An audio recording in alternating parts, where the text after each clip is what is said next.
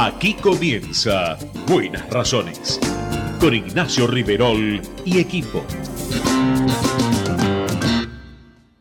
En Lanús tenemos actitud verde. Estamos recuperando 25 plazas y parques del municipio, con nuevos espacios verdes, estaciones de juegos para chicos y mayor seguridad para nuestros vecinos. Informate en lanús.gov.ar. Lanús nos une. Sí es San Isidro. Sí a tres hospitales con más de 50 especialidades. Sí a nueve centros de atención primaria y promoción de la salud y sí al Centro de Estimulación Temprana. ¿Te animás a seguir diciendo que sí a la salud? Yo digo que sí. San Isidro, municipio. ¿Estás buscando ayudas visuales para maculopatía? Solicita un turno en saraco.com o al 4393 o al 4902-2222. Consulta a tu médico oculista porque son tus ojos. Saraco.com 91 años de historia. Conoce el Palacio Legislativo. Agenda tu visita guiada en legislatura.gov.ar. Legislatura porteña. Nos une a la ciudad. Tarjeta Soy Tigre Digital. La tarjeta Soy Tigre se renueva. Ahora podés usarla desde tu celular. Descarga la app Tigre Municipio y empezá a disfrutar de los beneficios. Contamos con más de 600 comercios adheridos en todas las localidades y descuentos de hasta el 30% en los rubros de gastronomía, indumentaria, entretenimiento, supermercados, estaciones de servicio y farmacias, entre otros. Tigre es mi vida. Tigre Municipio. Si querés emprender, abrir un comercio, empresa o industria, en 3 de febrero sos bienvenido. Te decimos gracias. El costo para habilitar acá es cero, como lo escuchaste. La habilitación es gratis. Además, eliminamos más de 100 tasas y trámites para cuidar tu economía sin trabas ni burocracia. En estos tiempos, más que nunca, estamos del lado del laburo y de los que producen. Más info en 3defebrero.gov.ar. Municipalidad de 3 de Febrero. Llegás a tu casa con un auto nuevo. Un auto nuevo llega a una concesionaria en un camión. Un camión sale a la ruta con 8-0 kilómetros de una planta. A la planta le llegan componentes de una fábrica de autopartes. A la fábrica de autopartes le llega el acero. Al acero lo hacemos pensando en tu auto nuevo. Ternium. Acero para hacer. ¿Sabías que todos los accidentes por inhalación de monóxido de carbono son evitables? Chequea que la llama de tus artefactos sea siempre azul. No olvides ventilar los ambientes de tu hogar todos los días, verificando que las rejillas cuenten con salida al exterior y las ventilaciones no estén tapadas ni sucias. Y controla las instalaciones internas con un gasista matriculado. Con estos consejos, proteges a tu familia. Metrogas, damos calor. Naturgy te recuerda que alterar las instalaciones de gas de la distribuidora o un medidor de gas representa un potencial alto riesgo para la seguridad de las personas y para sus bienes materiales, además de constituir un delito. Por ello, las instalaciones de gas solo pueden ser manipuladas por personal autorizado por la compañía. Si sos testigo o tenés conocimiento de estas irregularidades, te pedimos que hagas la denuncia. Si preferís en forma anónima al 0810-333-6862 o por mail a denuncias.naturgy naturgy.com.ar. Cuidémonos entre todos. Auspicia OSBA, Obra Social de la Ciudad de Buenos Aires. www.osba.org.ar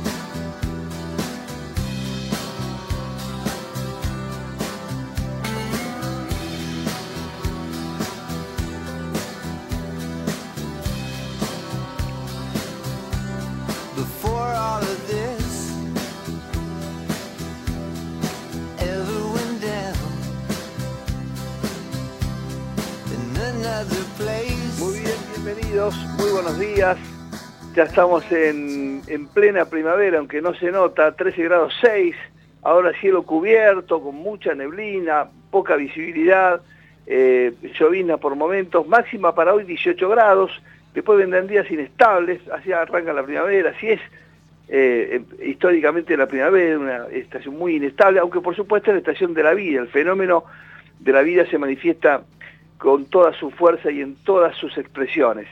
Eh, nos vamos a quedar con Javier Martínez en la operación técnica y con Adrián Romañuc, Aldis en la producción periodística hasta las 11 de la mañana aquí en Ecomedios, con buenas razones. Y ya abrimos saludando a Marcelo Orlando, nuestro experto, uno de los decanos de la sala de periodistas del Palacio de Tribunales. Querido Marcelo, bienvenido, buenos días.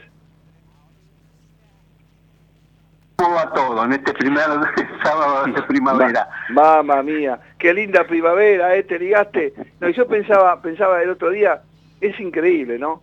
Porque otra vez Sopa, otra vez va a intentar con Figueroa, digo, por ahí le fracasa ganancia porque otra vez quiere impulsar lo de Figueroa.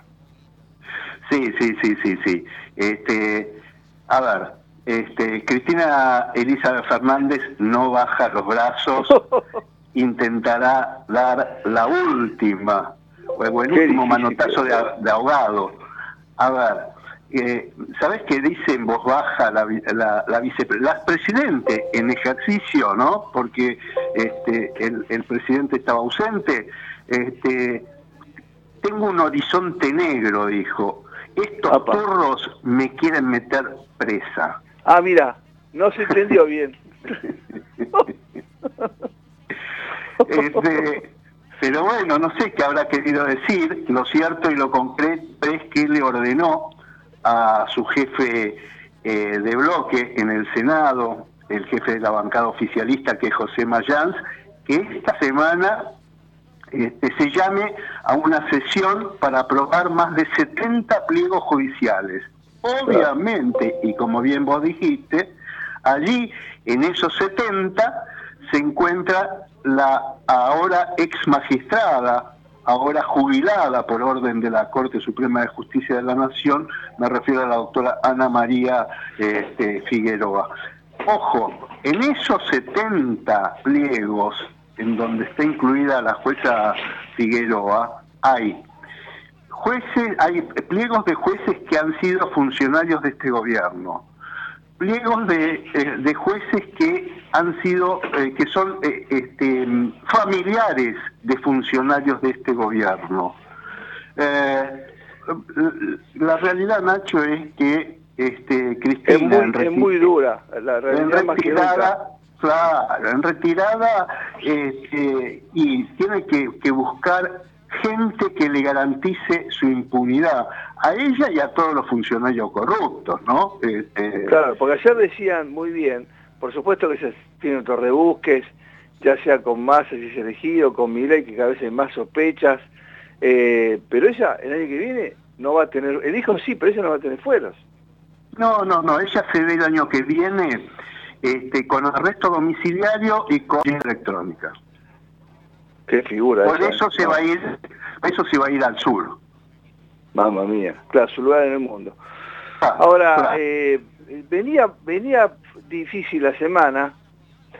Yo yo no sé, yo voy a pegar tu experiencia que es muy rica, ¿no? ¿Vos recordás algo como lo de La Plata? bueno, Mirá que, ape- mirá que vos has visto, pero digo, algo tan guarango, tan grosero. Eh, no, a ver, la, la maniobra, eh, eh, Nacho,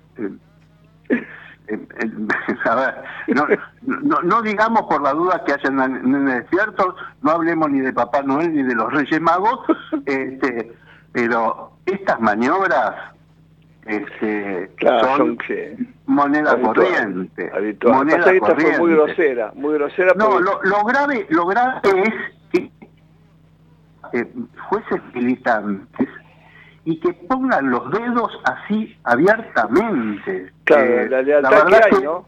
Claro, casi claro. talibanes, no importa que esté en riesgo su carrera, su prestigio, nada, nada, nada. absolutamente, absolutamente, absolutamente. Este, le estaba al que consulté eh, por, por este tema y me dicen, bueno, vos no sabés lo que es la justicia en la provincia de Buenos Aires.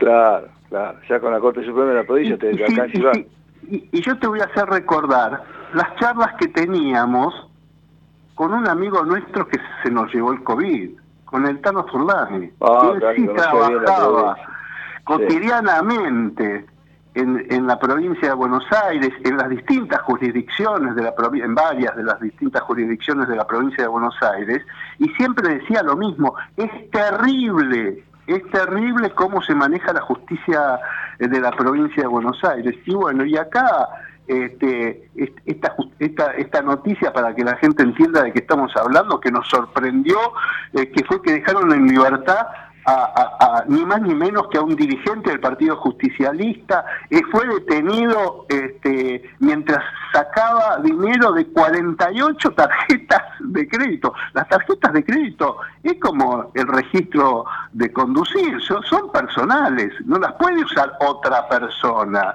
Este, extraía dinero de empleados, muchos de ellos este, fantasmas, muchos de ellos ñoquis de la legislatura bonaerense. Este, ¿Y qué dijeron los camaristas? Dos de los tres, porque el fallo fue dividido, y que este, fue una irregularidad policial, porque este, a- a- de este pro- pobre hombre. Y no solo eso, Nacho, lo grave es que le devolvieron el millón y pico de pesos que le habían secuestrado, les devolvieron las 48 tarjetas que le habían secuestrado. ¿Cómo vas a devolver un documento a una persona que no es, no es el titular? Eso va a desaparecer todo, olvídate. No va a encontrar más ni la tarjeta, ni el teléfono de este chocolate. Bueno, por suerte, por suerte ya se adelantó que el doctor Héctor Bioló, lo- este, que es el fiscal eh, general de La Plata, apeló ya a casación, así que este, la, causa no, se va a cerrar. ¿Sabés qué es lo grave de esto? Que todo, todo el mundo sabía que este, al caer este puntero sí hablaba, iba a hablar para arriba, iba a apuntar para arriba, porque él no era este, el dueño de la pelota. Está claro que trabajaba para alguien para más arriba. Que, y entonces parece que no era el único chocolate, este Julio Rigó. Había varios chocolates que tenían varias 48 tarjetas. Qué espanto. Es, es terrible, que además hay que recordarle a la gente que no es que es un simple fraude al Estado, es un simple fraude a todos nosotros, porque esa plata que estaban sacando de los cajeros este, es, es plata nuestra, es plata de los contribuyentes, es plata que nosotros aportamos con nuestros impuestos. Este, así que bueno, lo cierto es que hay jueces militantes viste que garantizan la impunidad, garantizan eh, la corrupción, este, y así estamos, Nacho, ¿no? Marce, dame la del estribo, o lo que viene La para del- la semana. Y, y la del estribo yo te diría que este, hay, hay dos o tres. Mañana, mañana no, este, este, pasado mañana, eh, Walter Bento sentado en el banquillo de los acusados este, en el primer jury para determinar si este, tiene o no tiene que eh, seguir siendo juez. Este, el miércoles el, el, el, el, este, el veredicto del, del Wilson Antonini y las valijas en penal económico que habían traído plata para para la campaña de Cristina. Este, el procurador Casal que le eh, revocó el sobreseimiento que en su momento lo benefició en casación al vicepresidente Amado Udú por las irregularidades con el auto eh, con, con papeles truchos, lo habían condenado a tres años y e insólitamente casación este, revocó esa condena y lo y lo absolvió. Bueno, ahora van a tener que, el procurador Casal apeló y, van a tener que rever esa esa decisión. Hay, hay algunas cositas y obviamente este el tema tiene que ver con la mala semana que pasó Cristina con este con la decisión de la Corte y los cuadernos. ¿eh? Ya, ya el tema de los arrepentidos este, la ley del arrepentido es constitucional, lo que dijeron los arrepentidos tiene que incorporarse en la causa, ya no hay más de que me dijo que quieren borrar con el codo lo que escribieron con la mano, no, no, no, no. Este, los dichos de los arrepentidos este, son válidos, se acabaron todos, así que la causa ca- cuadernos avanza este, para el juicio oral y público. Marcelo, eh, buen fin de semana, debes estar contento por lo de Puma, no conformó mucho, pero fue un triunfo y nos pone en carrera de nuevo. Así que buen fin de semana, no sé cómo viene el calamar, pero bueno... Eh, No, no, no me hables de Calamar, este, perdimos con la B. Uy, otra vez. Bueno, eh, buen fin de semana igual, saludos a Añetita, Marce. ¿eh? Te mando un abrazo grande. Gracias, Marcelo Orlando, nuestro experto en materia judicial y decano, uno de los decanos de la sala de periodistas del Palacio de Tribunales. Se han pasado 18 minutos de las 9 de la mañana, ahí en Buenos Aires, ahora 13 grados. La humedad está alta, 84%, la presión baja, 1012 eh, hectopascales, el viento del sur, por eso tenemos estas temperaturas y este clima, a 13 kilómetros, ya ahora óptima, 10.000 metros, para hoy se anticipa una máxima de 18 grados.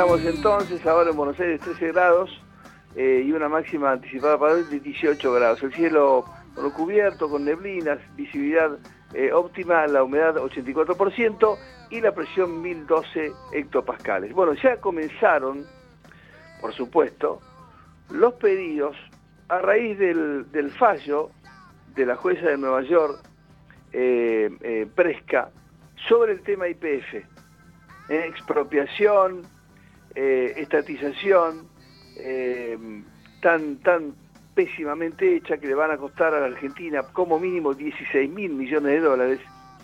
Eh, y en una carta a la jueza, justamente, Loreta Presca, la jueza de Nueva York que tomó esta decisión, los abogados del Fondo Burford, uno de los abogados que han eh, incoado acciones contra el Estado argentino por aquel proceso de, de estatización de la, de la petrolera IPF, eh, le han pedido sí, eh, a, la, jueza, le han reclamado comenzar con los embargos a los bienes del país, alegando que la Argentina, escuchen esto, no va a cumplir la decisión judicial. O sea, ya ex antes, ¿sí? Eh, dicen, no van a cumplir, no, van a pagar. Entonces, arranque usted o comience a embargar bienes de Argentina. Por supuesto que mi- mientras es una instancia de apelación, puede ser, bueno, puede ser una medida, eh, una cautelar, ¿no? Para evitar un daño posterior, que es que efectivamente se insolvente Argentina, pueden, embar- pueden embargar, pero bueno, no sé si esto va a ser otorgado. Debería estar firme eh, y ser casi cosa jugada, eh, no casi cosa jugada para que pueda entonces sí, eh, pero por ahí se, se, toma una medida de, de, de- de cautelar para justamente evitar que Argentina no, digamos, se insolvente, haga todo para no pagar la sentencia de 16 mil millones de dólares al fondo Burford, que recordemos, adquirió de, de mano no sé quién así, de los que tenían, y de Brufó, el, entonces eh, CEO de la empresa, presidente de Televisión IPF, eh, la, el- la capacidad, el derecho de accionar contra Argentina. Llegó la sentencia y fue condenada en, los peores términos, con la sentencia más eh, brava, eh, el Estado argentino a 16 mil millones de dólares por el mal proceso de expropiación y estatización de IPF realizado por Cristina Kirchner, Presidente de la Nación, Julio De Vido, Ministro de Planificación, que fue uno de los interventores, y el Viceministro de Economía en aquel momento, Axel Kicillof, como otro de los interventores de la empresa, ¿sí? Quien se ufanaba de la, de la estatización y los cartelitos que ponían en el Congreso, y muchos diputados que votaron ese mal proceso, cuando todos decían que era un mal proceso, en fin. Eh, una, consecuencia ya muy brava, muy brava para la Argentina, de aquella, aquella pésima decisión que tomó justamente el Estado eh, argentino que en ese momento presidía eh, otro año más para Argentina, Cristina Fernández de Kirchner. Bien, una información de Naturgy, eh, muy importante, muy importante realmente, ¿eh? porque tiene que ver, está relacionado con el Día Mundial de la, mm, de la Higiene. Vamos a compartir con ustedes esta información que es realmente muy importante. Eh, en Vicente López por el Día Mundial de la Limpieza. Con el comienzo de la primavera y en el marco justamente del programa Sembrando Futuro, Naturgy realizó una jornada colectiva, qué buena iniciativa esta, ¿no? De acción climática con limpieza de la costa y plantación de especies nativas en el Paseo del Viento, Parque Natural de la Lucila, ubicado en la costa de Vicente López. Con una gran concurrencia, esto también es muy importante, que ha sido mucha gente, eh, la misma se realizó junto a la Fundación Manos Verdes, arroba Manos Verdes guion bajo Argentina, integrantes del municipio de Vicente López y voluntarios que participaron en este Día Mundial de la Limpieza. Mediante esta acción se logró liberar la zona costera, escuchen, de un total de 252 kilogramos de basura reciclable y otros residuos perjudiciales para el medio ambiente. Aclaro, esto llega ahí por la gente, que tira descartables, pañales, botellas, latas, porque va a, pernoctar ahí, o a pasear, o a hacer gimnasio, actividad, y no encuentra otra cosa mejor que tirarlo a la, o a los riachos, o a las alcantarillas, o al río directamente, y bueno, y aparece ahí, ¿no? Aparece en los parques, aparece en la zona costera. También durante la jornada se plantaron 30 ejemplares de plantas mariposeras nativas en una zona del paseo, con el fin de favorecer la llegada de las mariposas que son atraídas por estas especies y para compensar emisiones, las emisiones de los gases efecto invernadero. Eh, finalmente se llevó a cabo una charla educativa sobre ecología y medio ambiente para los participantes de esta acción. Plantar un árbol y limpiar la costa son cosas muy concretas y muy contundentes que enseñan a los jóvenes a dar respuestas y a tomar conciencia de algo tan importante como el calentamiento global, que creo que niega uno de los candidatos, ¿no? Esta acción se complementó con la recolección de residuos para así liberar áreas naturales. Este tipo de acciones van generando ejemplos, no solo de acciones, sino también de trabajo en equipo. Además es muy lindo compartir con la comunidad acciones de bien eh, común que nos enriquecen a todos. Esto lo destacó la querida Betina Zapur, directora de Comunicación y Relaciones Institucionales de Naturgiban. Estas actividades son parte del compromiso de Naturgy para la mitigación del cambio climático y tiene por objeto concientizar y ayudar a comprender la importancia de este tipo de actividades realizadas en forma colectiva para el logro de un ambiente sustentable. ¿eh? Muy importante. Recordemos que el cambio climático es ese fenómeno que podemos resumir en el siguiente concepto. La Tierra utiliza por día una cantidad de energía en todas sus manifestaciones de la vida, de la producción, del... Bueno, al finalizar la jornada o el día, como usted quiera medirlo, o la semana, la Tierra hay una cantidad de energía que no utiliza y que virtuosamente le devuelve al universo, ¿verdad? El Sol como está generoso sigue enviando energía. Al, eh, al subir la temperatura de la Tierra, justamente por los combustibles que generan el, el efecto invernadero, que es una especie de campana imaginaria de gases que impiden que esa energía sobrante salga de la Tierra, la temperatura de la Tierra sube, porque esa energía que es calor, ¿sí? la energía es calor, ¿m? eh, que sale de la Tierra, el remanente que no utiliza, queda parte dentro de la bóveda ce- eh, celeste. Y entonces eleva la temperatura porque no permite el virtual, el virtuoso intercambio de energía entre el, el universo y la Tierra. Sube la temperatura, ¿sí? Se derriten los hielos de los casquetes, sube la altura de los mares, se pierden biomasas, se pierden biomasas completas, es decir, sistemas de vida completos. Eh, y por supuesto, eso más la acción del hombre de talar, de permitir la desertificación, de utilizar, de gestionar muy mal el recurso hídrico, de utilizar muy mal el ordenamiento territorial, ocupar territorio como sea, eh, de cualquier manera y en cualquier momento, y por supuesto generando gases por los, eh, nuestro ganado y sus excretas, por eh, los combustibles fósiles y por los gases eh, de, la, de la lluvia ácida, son los gases de las fábricas. Sí, siempre cuento por qué tienen esa altura las chimeneas, porque a esa altura liberan gases y entonces suben y no quedan abajo, eh, impidiendo que justamente salga el calor que la Tierra no utiliza. Ese es el cambio climático. Contra eso, todos los días nosotros hacemos poco, poco y nada. Entonces, estas acciones eh, ayudan a dar un ejemplo y a concientizar. Si no hacemos eso, ese cambio climático lo vemos, por ejemplo, en los veranos terribles que tenemos, en los inviernos sin invierno. Este fue un invierno sin invierno el que pasó. ¿Qué tuvimos? ¿Tres días de frío? ¿Cuatro días de frío? ¿Cinco días de frío? Y ahora vamos a tener una primavera inestable y un verano que, según todos dicen, bueno, agárrate. Eh, le agradecemos mucho a Marcelo Rodríguez, como siempre, la gentileza. ¿Estás, Marcelo? Buen día, ¿cómo estás? ¿Cómo te va, Nacho? Buen día, gusto Te saludarte. Te está aburriendo hablando de un tema que a mí me apasiona, pero bueno, ustedes tienen otro calentamiento que es distinto, que es el del el tema tributario. La última vez que hablamos a hoy, que te di la novedad austral, todo lo que pasó, ganancias, el IVA, más, más, más anuncio, y ahora ganancias puede fracasar por las ideas que tiene el Senado, pero ¿cómo ordenás este tablero vos con tus clientes, la gente que asesorás, las charlas que das? ¿Cómo haces? Mira, te soy muy franco. Hoy sábado de las ocho y cuarto estoy acá en el estudio este, trabajando y, reflexionando y analizando las normas porque tengo que dar un par de conferencias la semana que viene, me llaman de los medios.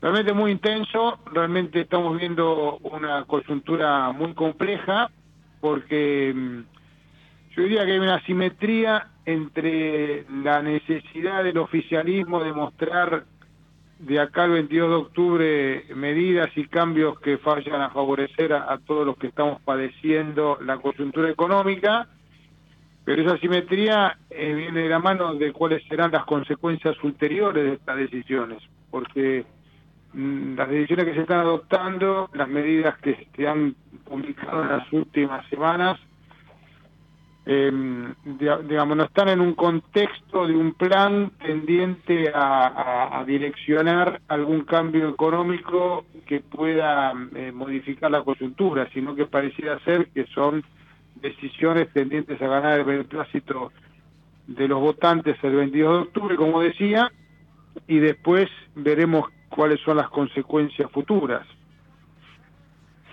Ahora, Marcelo, eh, se le vende a la gente, inclusive hay un spot. Bueno, tan, tanta gente no pagará ganancias, pero eso no- ni siquiera es ley y ni siquiera está promulgado y ya lo anuncian. Mirá, en rigor de verdad eh, hay que analizar un poquito con detalle el tema. Eh, vía decreto de necesidad de urgencia, si vos querés, decreto de Poder Ejecutivo, se tomó la decisión de eximir del pago del impuesto a las ganancias a todos aquellos contribuyentes que tengan eh, hasta 15 salarios mínimos vitales y móviles, que hoy estamos en 1.770.000, pero como esto tiene vigencia primero de octubre serán alrededor de 2 millones. Es decir, eh, lo que sí estamos seguros que eh, en el último trimestre del año que tenga una remuneración bruta eh, de hasta 2 millones de pesos no va a pagar impuestos a las ganancias. Lo que se aprobó en la Cámara de Diputados esta semana es una media sanción en igual sentido, pero con vigencia primero de enero de 2024. Es decir, lo que aprueba el Congreso es, eh, eh, digamos, lo que va a suceder en el futuro. No se plantea en valores absolutos, sino que siempre se tiene el parámetro de los 15 salarios mínimos vitales y móviles. Esto tiene media sanción. Esto seguramente será tratado la semana que viene por la Cámara de Senadores. Ahí eh, el, tema está abierto, entiendo yo, porque como esto restringe eh, mucho la, la posibilidad de que las provincias reciban estos recursos que son coparticipables y el alto costo fiscal que esto va a tener, más o menos un punto de PBI, tal vez pueda inducir a- al, Senado a reflexionar sobre el tema o a, bueno, poder dar un palo en la rueda para que esto no se apruebe. La verdad que no tengo muy claro cómo será el tema de las mayorías en aquel momento. El oficialismo dice que lo va a, a poder aprobar sin ningún problema. Eh, también ayer, eh, más allá de lo que estamos conversando, salió en el boletín oficial, ahí escondido, eh, una resolución del Ministerio de Economía que insta a la Administración Federal de Ingresos Públicos a eh, mm, incorporar al sistema tributario una serie de medidas que también favorecen a vastos sectores, por ejemplo, se anuncia un plan de facilidades de pago de hasta 120 cuotas por deudas vencidas contra la FIP al 31 de agosto del corriente año, es decir, hace poquitos días se pueden regularizar todas esas deudas. Se pueden regularizar hasta el 31 de diciembre de este año. Todavía no tengo la letra chica porque, como decía, esto lo va a sacar la FIP. Eh, adicionalmente, se suspenden los juicios de ejecución fiscal y la aplicación de medidas cautelares. Esto significa en castellano que vos tenés una deuda contra la FIP. Quédate tranquilo porque hasta el 31 de diciembre nadie te va a molestar, nadie te va a hacer un juicio, con lo cual no vas a tener ningún, ningún padecimiento. Eh, los monotributistas eh, no va a haber exclusiones de, de, aquellos monotributistas que por alguna razón superen los parámetros.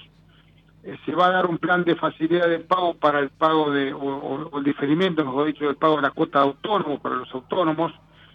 Es decir, una serie de, de medidas tendientes a eh, también beneficiar no tan solo a empleados en relación de dependencia, sino, eh, bueno, a monotributistas. Y adicionalmente, un tema importante, que alguna vez lo hemos conversado, finalmente la FIP va a dosificar el impacto de las retenciones para los profesionales y los autónomos, que es una resolución que hace que eh, a un profesional le pagan una factura por más de 90 mil pesos y automáticamente le van a re- están reteniendo un porcentaje sideral superior al 25%.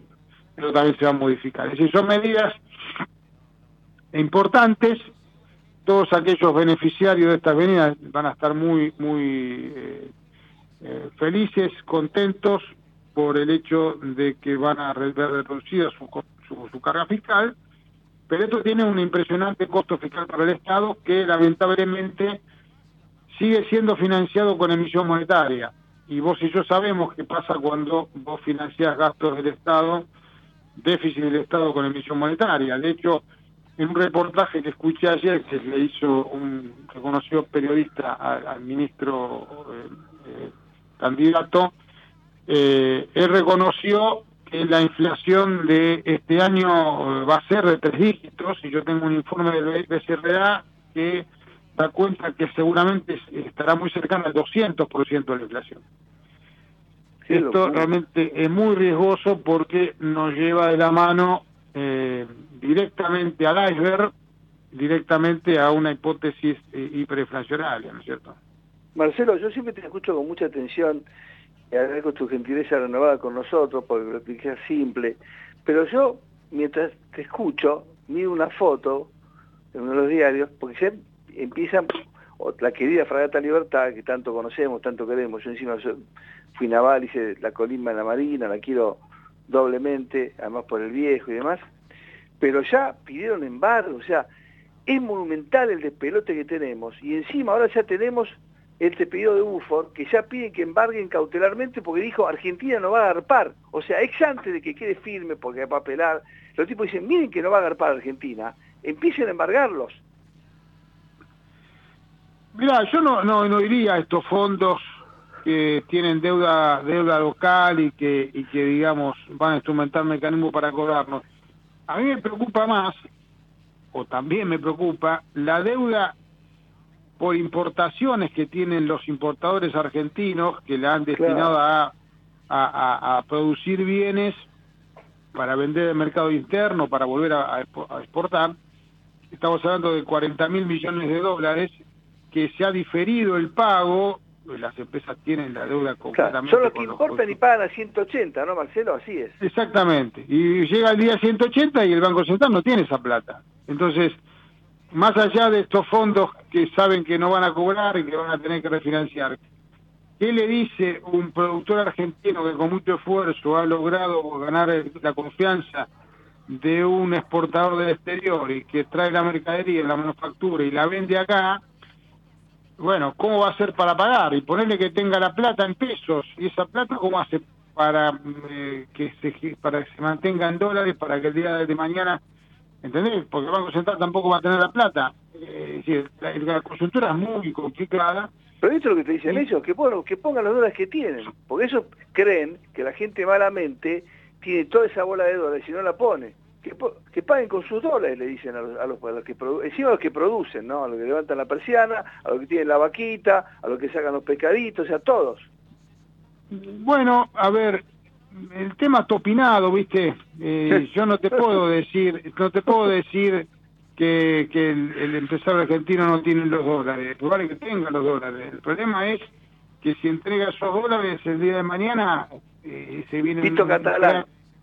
Claro, ¿entendés? Entonces, eh, debiera, debiéramos eh, eh, eh, una vez más hacer una, una reunión de los empresarios, los profesionales el Estado, y bueno, eh, suscribir un acuerdo de acá a cinco años, seis años, diez años y tirar todo para el mismo lado, porque acá evidentemente cada uno tira para, para, para su lado, lleva agua para su molino y realmente el, el- el descalabro que tiene hoy la economía es muy preocupante para todos.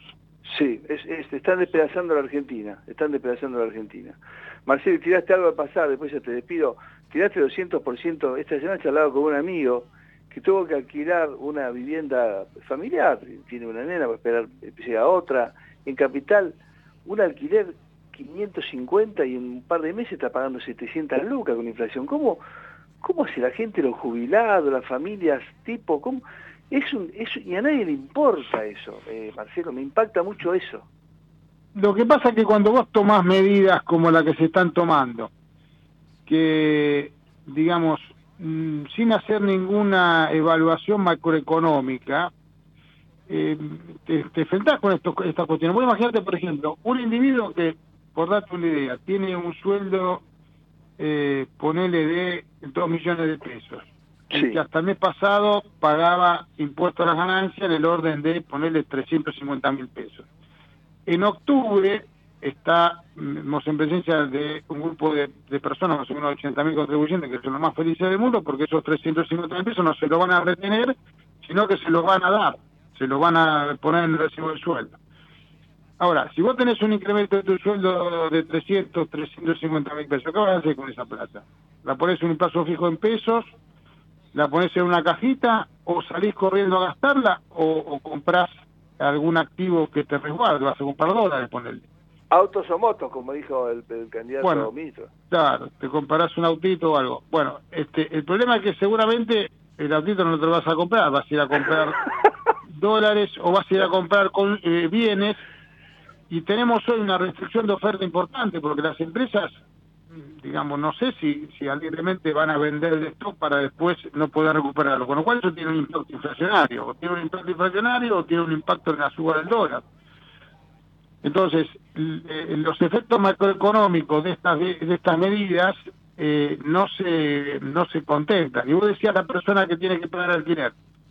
Estas decisiones que se toman son muy inequitativas y realmente no abonan eh, eh, la equidad que debe tener un sistema tributario, porque una persona que tiene un sueldo de 100 mil pesos paga cero de impuesto a las ganancias, y una persona que tiene un sueldo de 2 millones de pesos paga cero.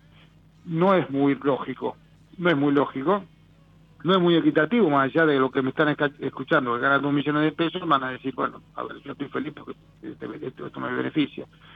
Ahora, lo que también es, es, es, este, es, eh, concreto, que quien gana 100 mil pesos consume los 100 mil pesos en comer, en vestirse, es decir, consume el 100%, con lo cual paga todo el impacto de su remuneración eh, paga impuestos indirectos, IVA, ingresos brutos, internos y demás. En cambio, el gana 2 millones de pesos, es probable que una parte lo ahorre, con lo cual ahí también tenés una situación muy inequitativa, porque eh, los impuestos al consumo los pagan todos, los pagamos todos en igual sentido. Entonces, estos Claro. efectos colaterales que tienen estas, estas medidas no son evaluados, ¿viste? Marcelo, yo te dejo mucho y lo que dijo tanto tiempo que lo intentaba llegar sin la explosión, yo no sé, porque para mí la cosa ya estalló, lo, lo- lo sostiene que la CGT va a ser falso del Congreso, pero no hace ninguna manifestación, porque con mucho menos que esto, había unos despelotes en la calle, lo dijo Mario Rodríguez esta semana en el Congreso, y ahora está todo, pero para mí la cosa se estalló, yo no hay un día en que, no- que remarquen precios, que no haya productos, que desaparezcan productos, que la industria tire la bronca, que el comercio tire la bronca, no hay un día, los jubilados, o sea, eh, el tema del estallido, como para mí ya ocurrió, ha sido silente, pero ya ocurrió, me parece. Y lo vemos día a día, semana a semana, cuando vamos al supermercado o cuando vamos a compartir un plato de comida este, en un almuerzo, una cena, eh, donde, eh, digamos, no es que eh, vamos a decir, va a venir una hiperinflación. Ya estamos en una situación eh, inflacionaria sostenida. Es un, es un incremento constante y sostenido de los precios de toda la economía. Eso se llama inflación y se llama, estamos en, en- en las puertas, en el, el preámbulo de lo que puede llegar a, ser una, una hiperinflación. Marcelo, buen fin de semana, sé que vas a trabajar un montón por todas las circulares, todo lo que debes tener. Para los clientes, un fuerte abrazo, gracias por tu gentileza eh, y que puedas descansar en algún momento el fin de semana. Y gracias. Eh.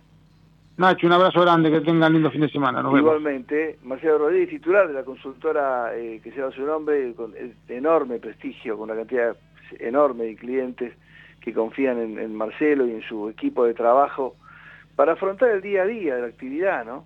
El que produce un bien, el que ofrece un servicio. Eh, es monumental el despelote de la Argentina, es monumental.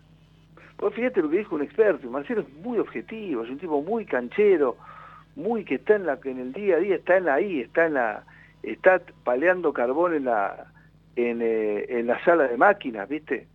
Y él dijo, mire, este, dijo, está, pero ya la inflación puede cerrar en 200%. O sea, en tres dígitos por un número sideral. Es espantoso. A veces nosotros mismos nos escuchamos, ¿sí? Eh, la, barbaridad. La barbaridad. Eh, vamos a ver con Luisito San Martín, uno de los decanos de la sala de periodistas del, eh, de gobierno que sabe muchísimo. Hoy es San Pío de Pietrelcina, ¿eh? El 23 de septiembre la Iglesia Católica celebra San Pío de Pietrelcina, a quien afectuosamente el mundo llama Padre Pío, ¿eh? Un franciscano italiano recibió los estigmas de nuestro Señor Jesucristo, quien quiso asociarlo de una manera especial a su pasión. El Padre Pío, como Jesús, se hizo ofrenda viva para cargar en propia carne los dolores y sufrimientos ajenos, consecuencia de la caída del ser humano. Por eso, no por error, le llaman el crucificado sin cruz al Padre Pío. Qué linda, qué linda historia y qué, qué, eh, qué historia de vida y de santidad la del Padre Pío. Eh, y hablando de sufrimiento, eh, Luisito, buenos días, ¿cómo estás, Luis San Martín? Muy bien, Nacho. ¿Por qué hablas de sufrimiento? Y porque digo, la que estamos pasando, ¿no? Fíjate lo que recién dijo al pasar, casi, viste que lo dijo como quien dice, veo, como quien ve yo, dijo Marcelo Rodríguez, bueno, parafraseando a Massa, que más habló de inflación anual de tres dígitos. Y digo, bueno, podríamos cerrar en 200%. Luisito, lo que estamos padeciendo, el despelote monumental que estamos sufriendo. Vos fíjate, esta semana se anunció, casi sobre el filo de la semana, que ya se pusieron de acuerdo todas las confederaciones, asociaciones de médicos, para que ya todos los médicos, o sea, todo, el Austral lo había anticipado, el Hospital Universitario Austral, que iba a cobrar una tasa, era menor, Sí. en consultorios externos, eh, día de cirugía externalizada o con internación, 20 mil mangos, hemodinamia, que 10 mil mangos, este, estudios eh, superiores e inferiores eh, de colonoscopía y videocolonoscopía, 15 mil y 20 mil mangos, 3 mil mangos la consulta, pero ahora todos se pusieron de acuerdo para cobrar, además de las prepagas, lo que vos pagás, unos 7 mil mangos, una cosa así, al, a los profes. Digo, el despelote que hay, Luis, y los tipos están, se- uno se acusa con el otro, la- esto de la plata que dejaron la causa, este, la- le devolvieron la guita y las tarjetas al chocolate, eh, viste, es una cosa de loco el sufrir- lo que estamos sufriendo, Luis. Eh, es muy simple. Eh, no, por supuesto no es no es simple su resultado, ¿no?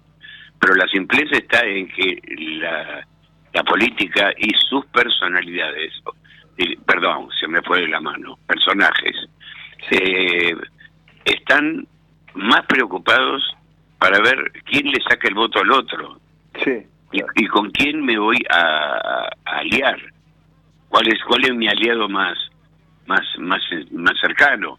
Es más, hay sospechas, hay ya directamente esta campaña se ha convertido en la campaña de la sospecha, porque uno, por ejemplo, este, hace el recorrido de Ramiro Marra, ¿no? El segundo de Milei o uno de los hombres fuertes para Buenos Aires, y, se- y, y- y recuerda aquellas reuniones de, junio del 2021 con Juan Manuel Olmos, que era la mano derecha de Alberto Fernández. Eh, ahora Marra eh, niega que haya habido algún tipo de acuerdo, pero existió. O alguna reunión eh, de cierre de campaña de las alianzas del 2021, donde Marra era candidato de Milei, pero había tenido unos encuentros importantes con tanto Roberto como Marco Labaña. Es decir, hay un trabajo por detrás de la campaña que por supuesto no salen los diarios de la manera explícita que debería salir en cuanto a que hay casi un acuerdo, mira lo que estoy diciendo, casi un acuerdo eh, entre eh, la gente de Miley y la gente de eh, Massa. Yo no puedo creer que, que conociéndolo a Massa, sabiendo que tiene su estilo, ¿no? Que le dé la espalda a la inflación y que el otro día, en un reportaje televisivo, haya dado una explicación copernicana, rarísima, ¿no? Acerca de por qué los números, pero no explicó cómo se sale. Eh, vos estabas diciéndolo bien. ¿Hasta dónde llegamos? Ojo que esto se multiplica geométricamente. Estamos hablando de la inflación. ¿eh? Eh, y, y esto eh, directamente influye sobre el voto. Mientras los dirigentes, y como te acabo de mencionar, algunos de sus acompañantes, están en otra tarea. La tarea que tienen en este momento es tejer un acuerdo que no se note demasiado. ¿No? Eh, eh, frente a esto tenemos a Juntos por el Cambio, que trata de unificarse, eh, que trata de, con- de consolidarse como una fuerza menos sospechable que las otras. Y, y- y- y bueno, y trata de hacer lo posible, cosa que no es tan fácil. Eh, esto es eh, una campaña muy extraña, pero que por mis años de viejo ya me huele un poquito feo.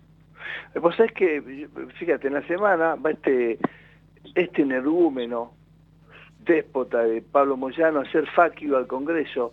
Y fíjate que ahora, por la apetencia loca que tienen, por ahí fracasa ganancias en Senado, más allá del decreto, como decía bien Marcelo Rodríguez, pero la media sanción de Sí. diputados, porque ahí trascendió que quieren filtrar otra vez el pliego de Figueroa, que está jubilada por la Corte, Luis. Están tan locos, tan ciegos, que van a hacer facu a la calle. El candidato estaba a un metro de él. Y Pablo Sí. Son tan impunes, pues eso lo hace otro candidato y pie- está fuera de carrera.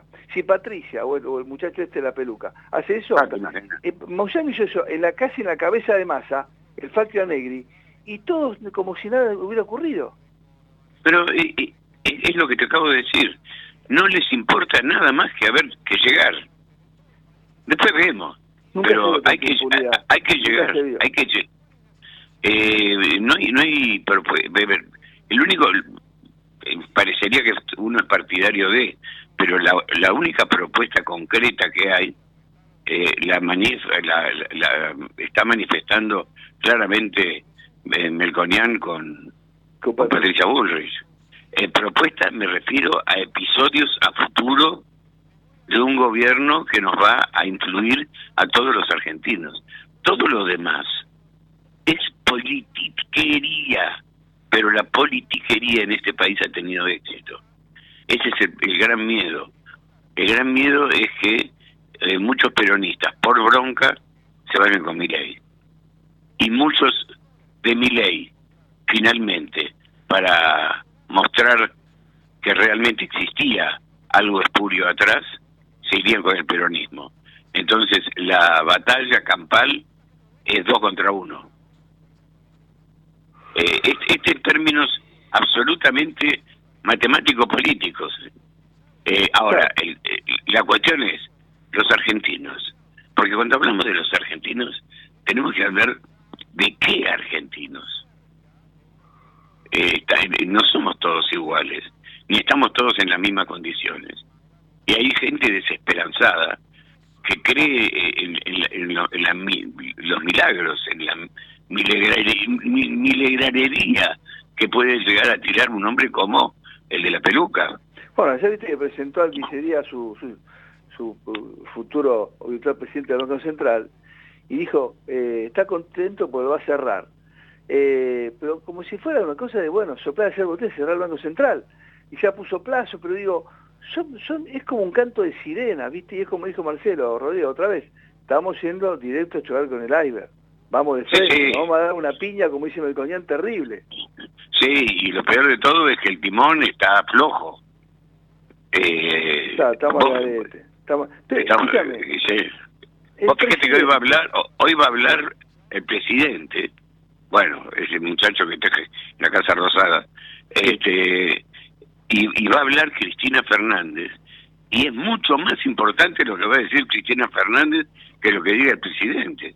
Sí, igualmente antes, más- ¿te acordás cuando hizo iba a hablar? Había un- hoy casi, casi, casi, casi que pasó desapercibido que va a hablar, ¿viste? Inclusive Sí, puso sí. un título, un título, te- eso que pone, ¿viste? La Fundación Patria y toda esta, esta rumfleta, Zanini, los Parrilli, Sí, sí. sí, cuatro, son cuatro cosas de castas, de casi, esa cosa de, de Andrea del Boca que tiene, ¿viste? La actriz de, de, de Mirta. Sí, sí. Sí, sí, Eh, sí, lo- lo- pero se- seamos honestos, a, a los oyentes, seamos seamos leonestos. Eh, Cristina Fernández, Cristina Fernández, lo único que quiere hoy es un el último de, de su manotazo de ahogado para zafar de la justicia.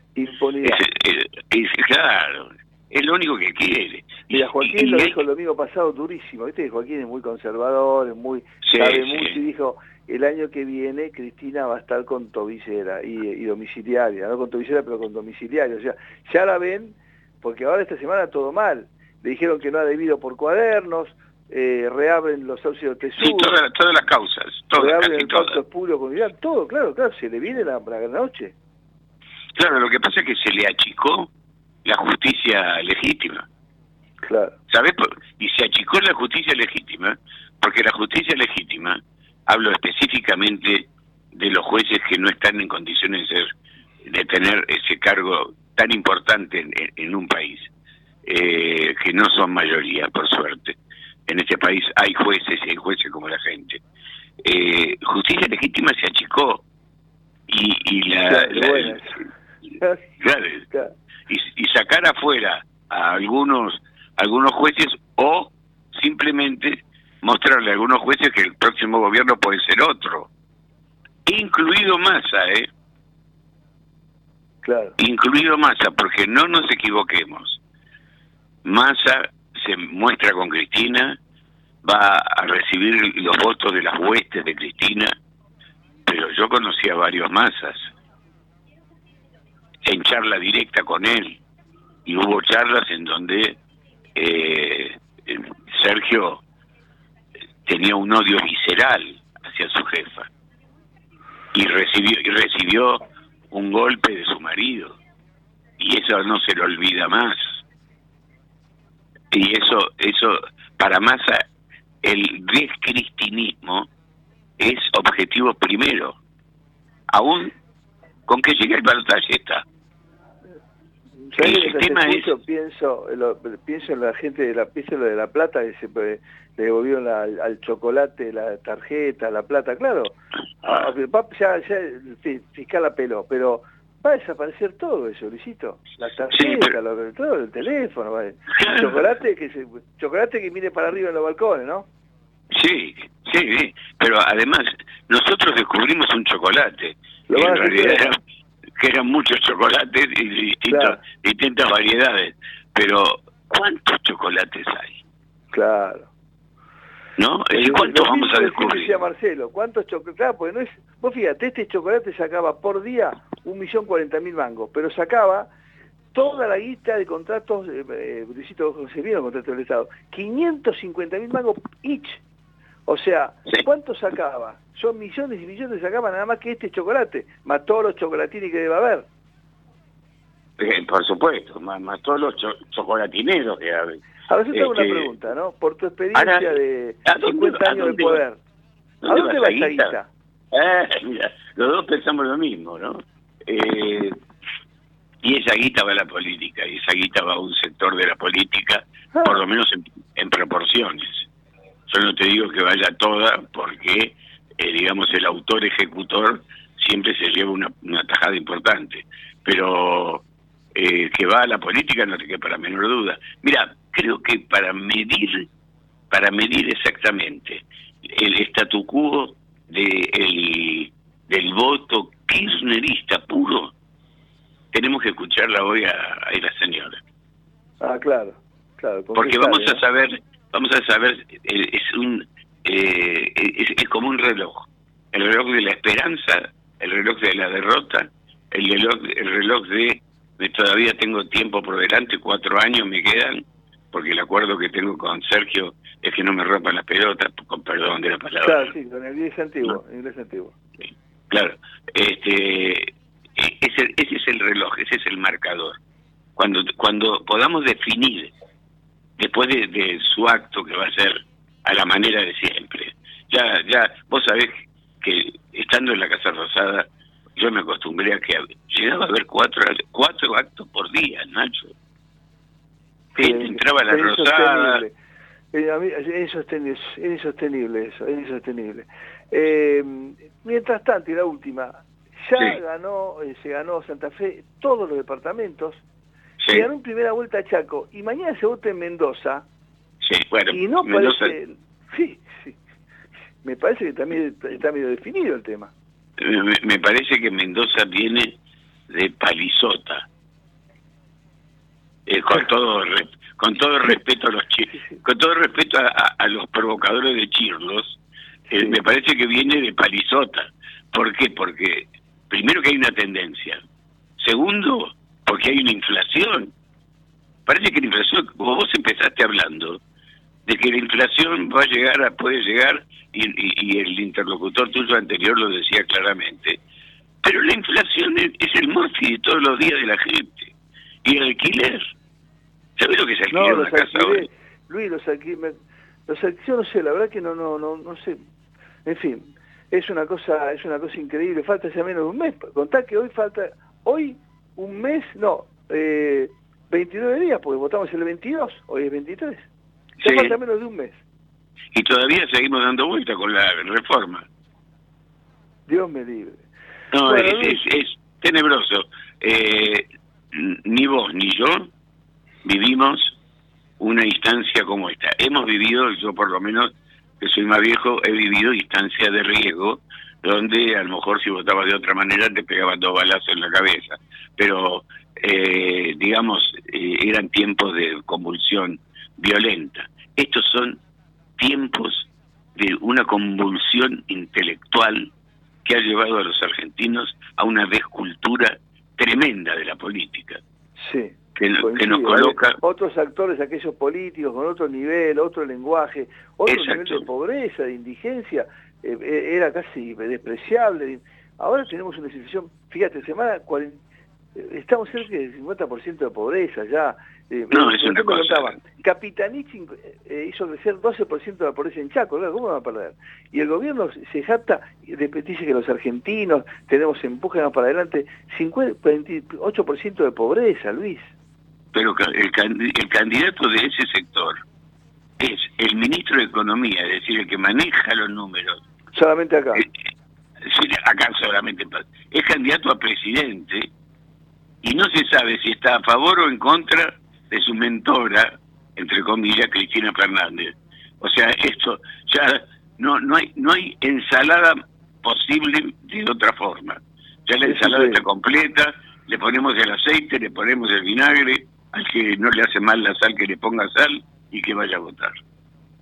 Luisito, buen fin de semana, un fuerte abrazo, saludos para toda la, la- la familia. Bueno, seguiremos sufriendo lo que decían esta semana, porque todos los días se hace un La anuncio, previa.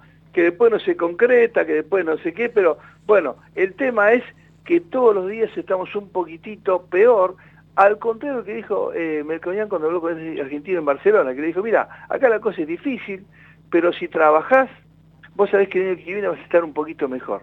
Acá es al revés, Luis. Siempre el ¿Sabés de sufrimiento qué? es mayor. ¿Sabes a qué le tengo miedo? A lo único, y ya te cierro, a lo único que le tengo pánico es al día 23.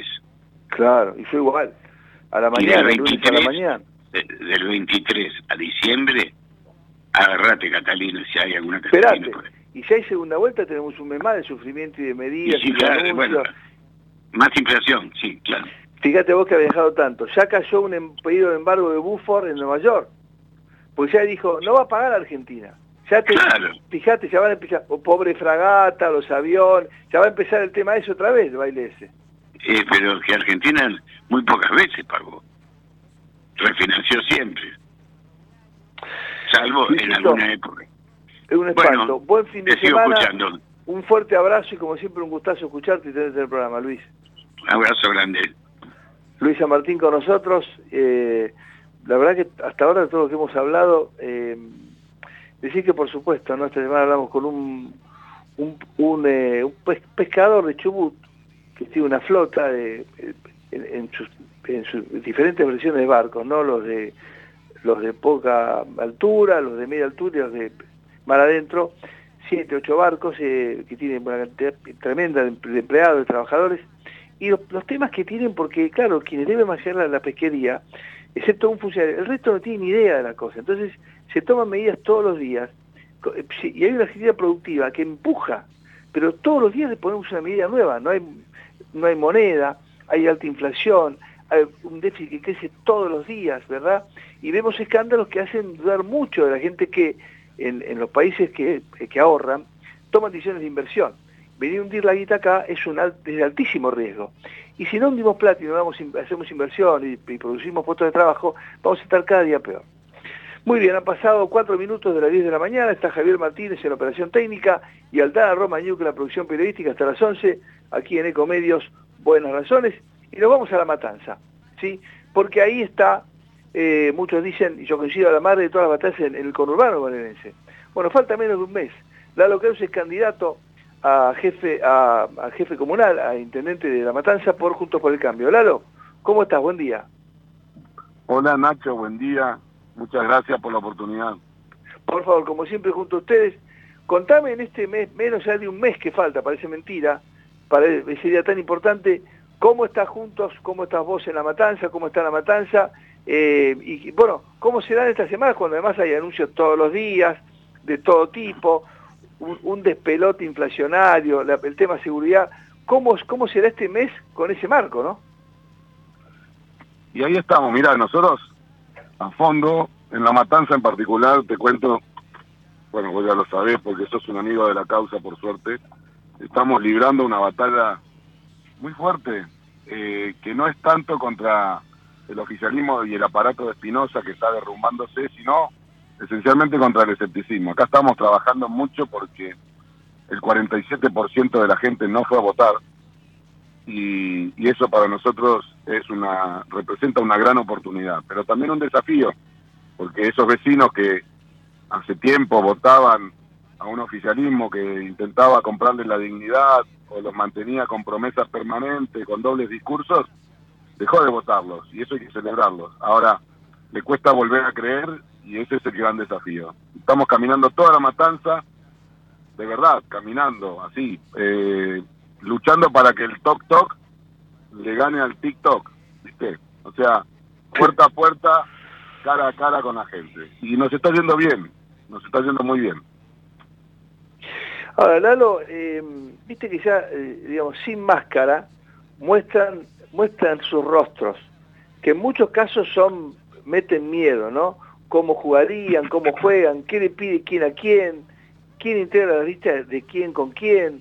Eh, eso en, en el conurbano, ¿cómo se ve? ¿Qué estás viendo ahí en la, en la base de la- del problema? Mira, nosotros, por ejemplo, hoy tenemos información de que el kirchnerismo habla con las barras bravas de los clubes y que las estaría este, aportando a, a la estructura de mi ley como un aparato para la fiscalización. Ahora, eso es una navaja, una moneda de doble filo porque eh, ya le ha pasado a de Narváez y a otros eh, fenómenos políticos pasajeros eh, creer que el, que el pejotismo le podía este, cumplir la palabra, ¿no? Yo creo que una parte del, de- del, del armado de mi ley que necesita alquilarle a los sindicatos o a las barras bravas, eh, lo va a terminar traicionando. Yo creo que, que va a ser este, otro más que va a aprender que la lucha contra las mafias y el kirchnerismo no es este, pegar con un par de videos virales, digamos, necesita un poquito más. Ahora, eh, en estas eh, menos de cuatro semanas, ¿no? ¿Cómo, cómo es la, eh, la, la rutina, la estrategia para justamente algo que vos dijiste muchas, veces, lograr que la gente vaya a votar en, en mayor porcentaje, ¿verdad? Y que por primera vez en muchos años diga, bueno, le voy a dar la chance a quien no tuvo nunca chance de manejarle a la intendencia de la matanza que, que define la provincia y que define inclusive el país. Bueno, es así, es. La Matanza es una provincia, por su dimensión, por su población, adentro de la figura de un municipio. Pero las realidades son parecidas a las de una provincia. Entonces, yo en este momento, por ejemplo, estoy en el kilómetro 39 de la ruta 3. Esto es Virrey del Pino, cerca de donde asesinaron a dos de los tres choferes que han asesinado en esta localidad. Acá el tema es la seguridad, igual que en toda la matanza. Pero además, esta zona tiene temas propios del abandono por parte de Espinosa. Y hay que charlar proyectos y hacerse cargo y asumir compromisos de lo que haríamos en esta zona y de lo que pensamos hacer en esta zona cuando seamos gobierno. Y así, en cada rincón de la matanza, vas a encontrar que a la gente le preocupa la seguridad como factor principal, por momentos mucho más que, que la inflación, que es un desastre, y eso ya es mucho decir, imagínate qué grave que es la seguridad, pero también le preocupa la educación y la salud. Ahora, además de esas tres emergencias que nosotros pensamos resolver y empezar a laburar desde el día uno y la vemos totalmente este, solucionables, emergencias que solamente necesitan un intendente que le preocupe la vida de la gente y los, los mismos recursos que ya existen en la matanza, pero en lugar de estar guardados en la timba financiera de los plazos fijos, los bonos en dólares, invertirlo inteligentemente, eficazmente en esas áreas, como lo hacen los intendentes de nuestro espacio en distintos municipios del conurbano. Ahora, además de esa agenda, hay que hablar de lo más inmediato. En Virrey del Pino, La Ferrera, Catán, hay zonas que se inundan permanentemente y hay que hablar de eso. En, en, en Celina, en localidades cercanas a la General Paz, hay muchísima gente que vive, a pesar de estar a 100 metros de la capital, sin un parque público, sin servicios, incluso con zonas sin, sin regularización de su escritura. Y así se abren un montón de agendas inmediatas al barrio donde cada uno vive, que un intendente tiene que conocer y tiene que estar dispuesto a transformar.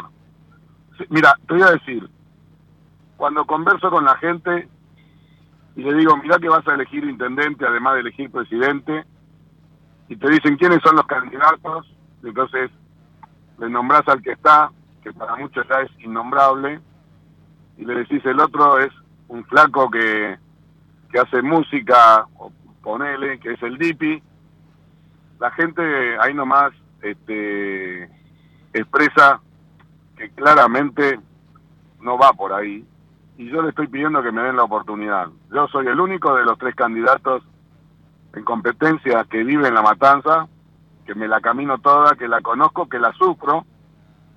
Tengo mi familia acá, mis amigos acá, mi historia acá, mis estudios hechos acá y mi primer nietito también acá. Y no me pienso mudar de barrio cuando sea intendente. Pienso cambiar mi barrio. Lalo, por último, eh, vos estaste muy bien después de las PASO. Numéricamente, ¿cómo quedó repartido el voto? ¿Y qué necesitabas vos para llegar a la intendencia? Inclusive Néstor Lindetti como candidato a gobernador, ¿qué, qué, qué cambio, qué conducta eh, es necesario suficiente para considerar justamente tu intendencia y, y la gobernación? Y por supuesto eso sería, eh, va de suyo, la, la presidencia para Patricia. Pero ¿qué hace falta ahí en La Matanza?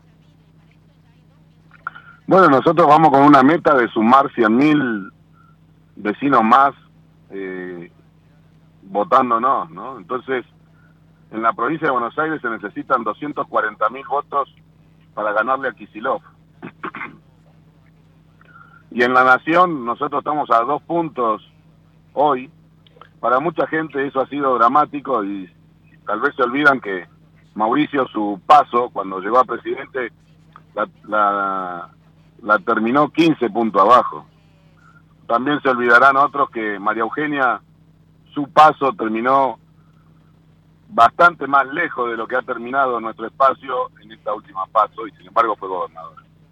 El partido es posible. En la matanza Espinosa sacó 170 mil votos, él como candidato, en un lugar donde vota 1.150.000 personas. Nosotros sacamos, nuestro espacio sumó 146 mil votos y hay 550 mil vecinos que no votaron. Ah, Nadie, me- nadie me va a arrebatar a mí la convicción de que caminando, demostrando que no somos todos iguales, contándole a la gente lo que queremos hacer, no voy a poder sumar esos 50 mil, 100 mil votos que necesitamos de los 550 mil vecinos que ya no los van a votar a ellos, pero que todavía se siguen quedando en la casa. Claro, como siempre, un gustazo, eh, queda menos de un mes eh, y la matanza define la tercera, define la provincia y define la nación. Un fuerte abrazo y siempre con ustedes. ¿eh? Muchas gracias, buen fin de. Gracias, Lalo. Lalo Creus, candidato a intendente de la matanza por Juntos por el Cambio, acompañando a Néstor Guindetti como candidato a gobernador de la provincia de Buenos Aires y a Patricia Bullrich como candidata a presidencia, de presidente de la Nación. Bien digo, Nacho, han pasado 14 minutos de las 10 de la mañana. Vamos a actualizar cómo está la mañana en Buenos Aires. Eh, 13 grados, cielo cubierto, la visibilidad eh, 10.000 metros, el viento del sur a 13 kilómetros en la hora, para hoy una máxima de 18 grados.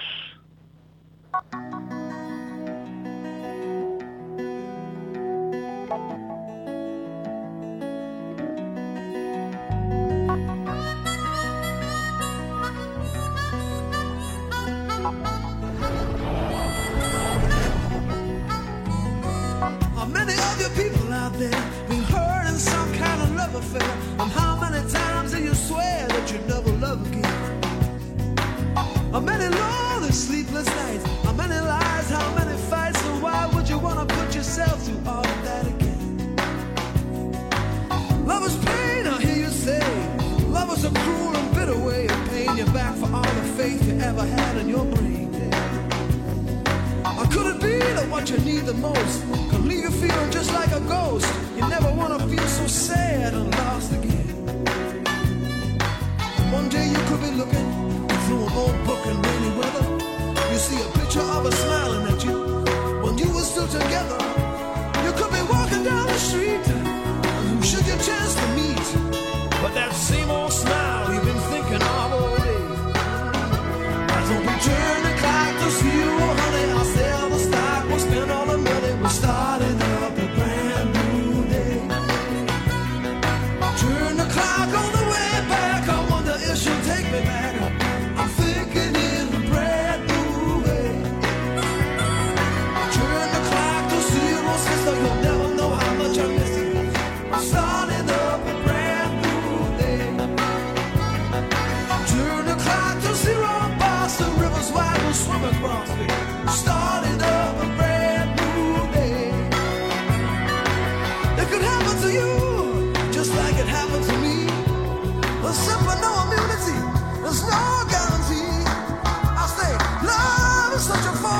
Actualizamos, han pasado 17 minutos de las 10 de la mañana. Para nosotros es un gran honor porque cuando estaba en la función de escribano general de la Nación, con eh, los, primeros pasos de la recuperación institucional y democrática, era tan gentil con nosotros, el escribano Echegaray, tan amable. Y después, bueno, fueron más de 30 años como escribano eh, mayor de la Nación. Eh, pero además es muy tanguero, uno que viene de ese palo, siempre recuerdo mi tío abuelo fue guitarrista de Gardel y murió pobrecito en Medicina un día después por las quemaduras. Eh, es un amigo, es un amigo de la 2x4, una radio que tengo el gusto de tener programa todos los días. Eh, y anticipando los 40 años de democracia, el Colegio de Escribanos, que tiene el honor de tenerlo entre sus integrantes de tanto tiempo, le va a rendir un homenaje, pero el homenaje es charlar con él. Eh, querido Tordo, Ignacio Rivero saluda. Buenos días, ¿cómo está? Buenos días, ¿qué tal? Bien, bien, muy bien. ¿Cómo, cómo anda, Natalia? ¿Bien? Bien, bien, contento acá eh, hablando con ustedes. Bueno, sé que en la semana va a tener días muy lindos porque va a estar con el Pepe Colangelo nada menos, que además de Racing como yo, y que bueno, este va, va de homenaje en homenaje la cosa. Sí, este es una- un compromiso que tengo con el Colegio de Capital Federal de que de organizar una vez al año una reunión de tango, que es la más exitosa, para nosotros es un fantástico, ¿no? La más exitosa de las reuniones culturales que hace el Colegio de Escribanos todas las semanas es la de tango en el año. Así Qué que, lindo, qué lindo que- eso. Esto va a ser creo que el día martes, ¿verdad? Eh, el día martes, sí, sí, sí, a El las. 7 a las 7 de la tarde. ahí en el colegio. Natalio, para usted, ¿qué significó aquel momento en que se recuperó la, la- la normalidad institucional y, por supuesto, dando fe de semejantes actos, ¿no? De, de- de- de- de tanta Claro, sí. trascendencia. Bueno, fue, fue muy lindo porque mm, éramos todos eh, principiantes, porque después de tantos años de, de dictadura, de gobierno militar y de todo lo que pudiera ser, había que, que defender eh, la democracia y no quedar mal. Y entonces eh, para muchos era un- una especie de, de ensayo eh, de gobernar, ¿no? Me acuerdo que los sábados nos reuníamos todos, de secretarios, subsecretarios, lo que fuera, este, inclusive el escribano, a, a conversar qué hacer. Porque era, era muy nuevo todo, ¿eh? Era muy nuevo. Y la verdad que le fue, le fue muy bien a usted, doctor. digamos, No la, no la pifió, como dice el tango. No, eh, no, lo que lo que pasa que este el escribano de gobierno tiene mm, dos dos eh, sí, para algunos prestigio, para otros desprestigio, según de- según se esté en el gobierno o no. Este, que es ser escribano es muy co- reconocido en la sociedad como una persona que está siempre que lo pueden encontrar en, en siempre en el mismo lugar, que no se puede cambiar de casa, que, que vive años, que lee el hijo, los parientes, y en el pueblo es una persona importante. Y además el gobierno también es importante, que sean más o menos eh, afectos a, que el Estado se entrome- eh, intervenga en la vida privada. Digamos que no es así, sino que interviene en la vida pública y le toca a los privados ad- adaptarse. Este, el escribano del gobierno tiene esas dos cosas. Y cuando terminó Alfonsín, muchos de mis colegas que eran este, eh, de Menem, me hablaron y me dijeron, mira, ahora se, se va, te vas vos y a-". y cuando fueron a ver a Menem me dijo, no, el escribano del gobierno en la Argentina no se cambia. Y bueno, tuve 33 años. Qué grande, qué grande. Bueno, eh, la verdad que para nosotros que, que, que cubrimos todo eso, pues nacimos nacimos con, con la, con la democracia en el periodismo, tenemos el, el- el- el honor de cursarlo y siempre tan grato con nosotros, eh, siempre alguna, alguna, algún- algún datito teníamos de qué venía, qué iba a pasar, qué no iba a pasar, y siempre es un gusto acompañarlo además por su pasión por el tango, su, entrega con nosotros, su además su gentileza constante, doctor, yo le quiero agradecer eso que es muy importante para los periodistas cuando hemos visto muchas veces amenazada nuestra libertad para conversar con tal o cual, usted siempre tiene la gentileza de estar firme al pie del cañón. Sí, cómo no, cómo no. Así es, sí, sí. Así Recorremos lo del martes, entonces, con el Pepe Colangelo nada menos. Sí, la orquesta escuela y espero que esté el director, que la ballena esté eh, también, porque no sé si podrá estar o no, no tengo no tengo idea si va a estar en la ballena o no, porque a veces tiene otros compromisos, así que va a ser una cosa muy linda. El martes a las 7 de la tarde en el, allí en la calle Callao, en el Eh, Colegio doctor, Escribano. Lo felicito, gracias por la gentileza de siempre, nos vamos a ver el martes, un fuerte abrazo y buen fin de semana para usted y felicitaciones. Gracias por ustedes y gracias por llamarme y por este, difundir siempre el tango que es, el, como dijeron algunos, el primer triunfo del- de la Argentina sobre la colonia. exactamente, exactamente. Gracias, doctor. Bueno, fuerte abrazo. macanudo. Igualmente para ustedes, ¿eh? Chau, chau. Eh, el escribano mayor de la Nación, el escribano general de la Nación, eh, pues siempre es escribano general de la Nación. Ha sido tan importante, eh, Natalio, que, que, que todos lo seguimos, todos, decimos, bueno, ¿quién es el escribano? Natalio Chegaray, digamos, quizás sea otro, digamos. Fue, fue impresionante. Lo de Menem fue, yo que cubrí la campaña de Menem, Menem antes de ser elegido ya lo decía. Él decía quién quería que se quedara y decía que quería que se quedara Natalio que iba a dar fe de sus actos como presidente. Menem estaba muy seguro de ser presidente. Tan seguro que lo decía en las lomitas, cuando estaba detenido en las lomitas. Se lo decía a los pobres, mire, le iba a visitar tres personas a Menem. Su hermano Eduardo, Carlitos Grosso, ¿sí? Y otro más, eh, que ya me voy a acordar quién era que iba a visitar. Tres personas, ¿sí? Y él Eduardo decía, Eduardo, yo voy a ser presidente, callate, Carlos, va a ser presidente, y mira dónde está detenido, dice, acá, en, perdido, en el interior de Formosa, ya va a ser presidente. Y bueno, y cuando estaba en la campaña decía, Natalia va a ser mi escribano, no se va a ir. El doctor Natalia Chegaray. Eh, más de 30 años como escribano general de la Nación. Y el colegio que le va a rendir un, un merecido homenaje adelantando eh, el mes que vamos a vivir, ¿no? Eh, en poco tiempo más. Vamos a entrar en el mes de octubre, ¿sí? Que es cuando se van a cumplir 40 años de aquella recuperación del- del día en que votamos por primera vez, bueno, en mi caso, y, tantos otros, tantos argentinos, ¿no? Aquel presidente inolvidable, que fue don Raúl Rossi. Dale.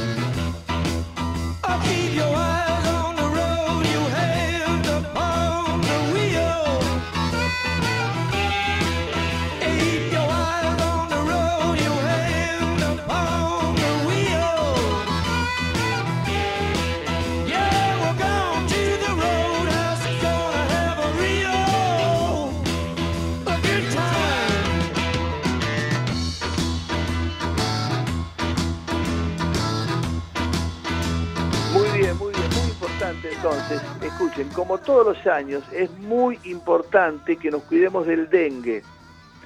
Recordar, vaciar y cepillar los recipientes que acumulen agua, el agua limpita, ¿sí? El agua de las macetas, de algún, de, algún recipiente que tenemos en el balcón, en los patios, en algún lugar. Bueno, eh, limpiarlos, vaciarlos y cepillarlos bien porque juntos podemos prevenir el dengue con esta acción tan simple, ¿no? Buscar los espacios que guardan agua, vaciarlos de esa agüita limpia, agua de lluvia y demás, y cepillarlos para que no se junten eh, allí los mosquitos o las larvas de los mosquitos. Juntos lo podemos eh, hacer, podemos prevenir el dengue, y para más información sobre la, campaña de prevención y las acciones para prevenir el dengue, podemos entrar a buenosaires.gov.ar barra dengue. Eh, así que esto es muy, pero muy importante.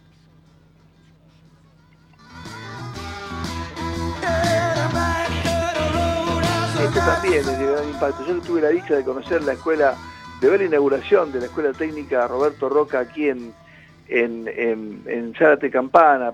Eh, Maravillosa iniciativa del Grupo Techín y ver también sus primeros egresados.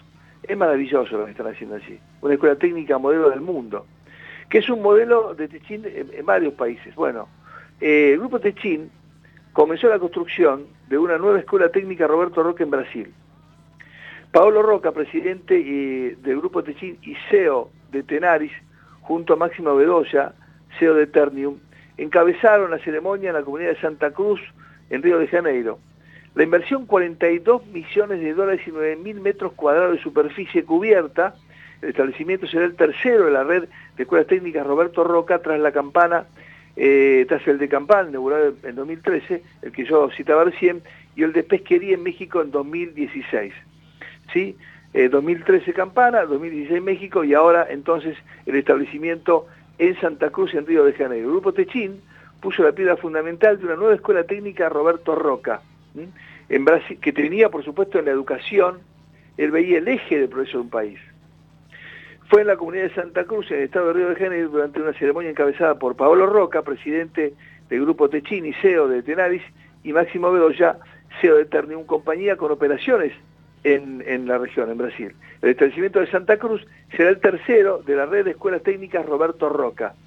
En ese sentido es clave la transferencia de conocimientos, experiencias y mejores prácticas que se realice desde la Escuela Técnica Roberto Roca. Eh, Campana, la primera de las escuelas fundadas en 2013 y que actualmente se encuentra cumpliendo 10 años brindando educación técnica de calidad a la comunidad y trabajando de forma articulada con otras escuelas de la región. La Escuela Técnica Roberto Roca de Pesquería en México fue el segundo establecimiento inaugurado en 2016, apadrinado justamente por Ternium, una empresa del grupo Techin.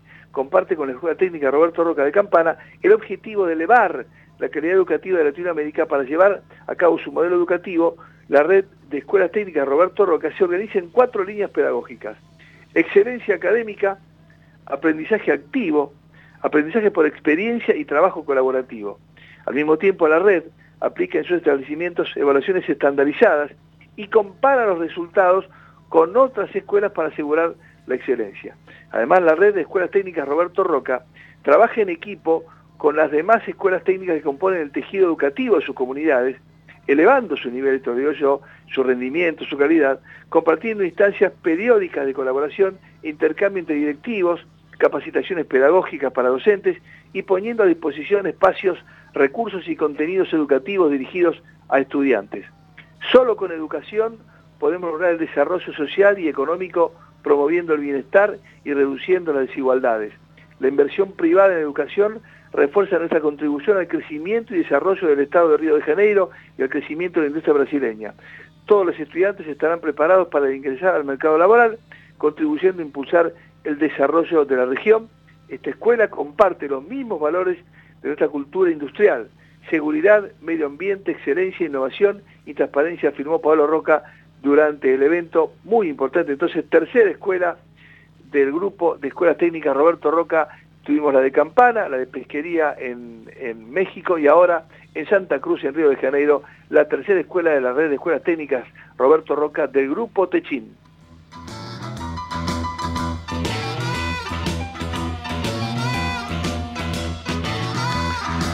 Muy bien, y como si fuera poco, esta semana ya fue un, un comunicado de varias asociaciones, federaciones, confederaciones de médicos, ya informando que, bueno, lo que algunos médicos hacían, a, pesar de estar en las cartillas de las prepagas, bueno, si usted quiere la consulta conmigo y en tal, en tal plazo, rápido, hay una, una especie de, bueno, de- de pago adicional, además el de la prepaga, bueno, ya estandarizado, ya oficializado. Han comunicado que en poco tiempo todos los médicos de las prepagas van a cobrar una especie de, lo que yo adelanté del Hospital Universitario Austral. Estos temas se, pues, se llegó por la crisis profunda de lo que se le paga al médico, de los sistemas de salud, de la salud en la Argentina, del colapso de la salud pública. En fin, quien conoce muy bien esto, porque está en el sector público y privado, es el doctor Matías Norte, un eminente eh, cirujano oncológico de cabeza y cuello, y que además atiende eh, todos los días en su consultorio, en su- los hospitales públicos y privados, y que ve en la trinchera lo que pasa. ¿Qué tal, Matías? Buen día, ¿cómo estás? Hola Nacho, ¿cómo estás? Bueno, no es sorpresivo que llegáramos a este punto, ¿no? Ya esta semana hubo un comunicado, creo que el jueves, ya eh, oficializando el tema del pago adicional, ¿no? Sí, exactamente, porque, a ver, ¿qué está pasando? En esta convivencia de, de tres sistemas en la Argentina, algo único en el mundo, o sea, estamos hablando de las obras sociales, estamos hablando de las prepagas y del sistema público. Bueno, eh, eh, las prepagas es algo que aquel que tiene la fortuna de poder eh, eh, pagarlo todos los meses está buscando una, una serie de especialistas de elite y que no los está encontrando, los médicos están yendo de las prepagas, incluso las obras sociales eh, también están derivando sus pacientes a, a- a los, a los hospitales públicos, entonces el hospital público, el sistema público está absorbiendo gran parte de todo, de, todo este, mm, de todos estos posibles pacientes.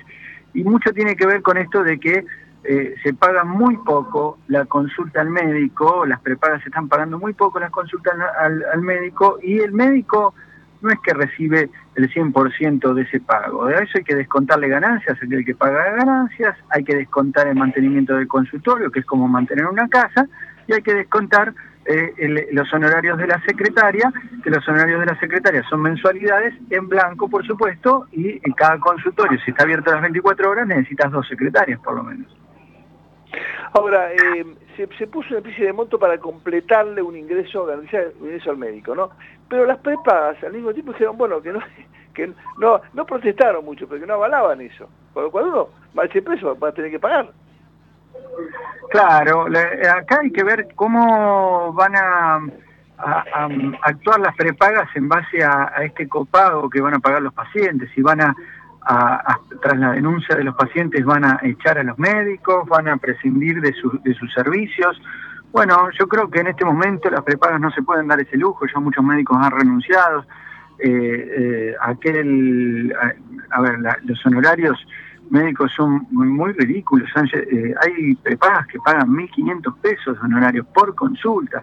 O sea, eh, est- están pagando eh, un pan lacteado, están, eh, a ver, una consulta sale, una consulta médica sale menos de lo que te cobra el peluquero para cortarte el pelo. Entonces, hay, está, lo que estamos diciendo acá es que tras tantos años de estudio, tanto, tanto esfuerzo eh, y tanta responsabilidad también, porque detrás también hay una responsabilidad eh, no solo con la vida del otro paciente, sino también una responsabilidad legal, porque cualquier cosa también es penado o va a juicio y, respondemos con nuestra libertad y respondemos con nuestros bienes. Bueno, todo eso de alguna manera tiene que ser eh, premiado con un salario justo ante cada consulta, con una mensualidad justa ante el obrar médico en diversas instituciones. Y no estamos diciendo que, por ejemplo, como recién mencioné, que un peluquero cobra caro. Estamos diciendo que el médico está cobrando poco. No puede ser que instalar un aire acondicionado, eh, yo para este- poder pagarle al que me instale el aire acondicionado, yo tengo que hacer dos cirugías, o sea, poner en riesgo la vida de los pacientes, más el estrés que uno conlleva, para resecar un cáncer, tengo que hacer dos cirugías de esas para poder instalar el aire acondicionado en mi casa. Qué locura, qué locura. Eh, al mismo tiempo, fíjate que, que el, el- el fenómeno de la inflación, que es cada vez más nocivo, hoy un experto me decía que el año podría ser, cerrar seguro en tres dígitos, pero ya cerca más de 200 que de otra cosa, y uno ve que todo, ese esquema que vos dibujaste, todos los días se desmorona, se, digamos, se erosiona con la inflación, que es espantoso lo que está pasando, porque todos los insumos, los servicios, eh, bueno, alquileres no hay, las prestaciones, todo es, es una especie de marasmo, ¿no?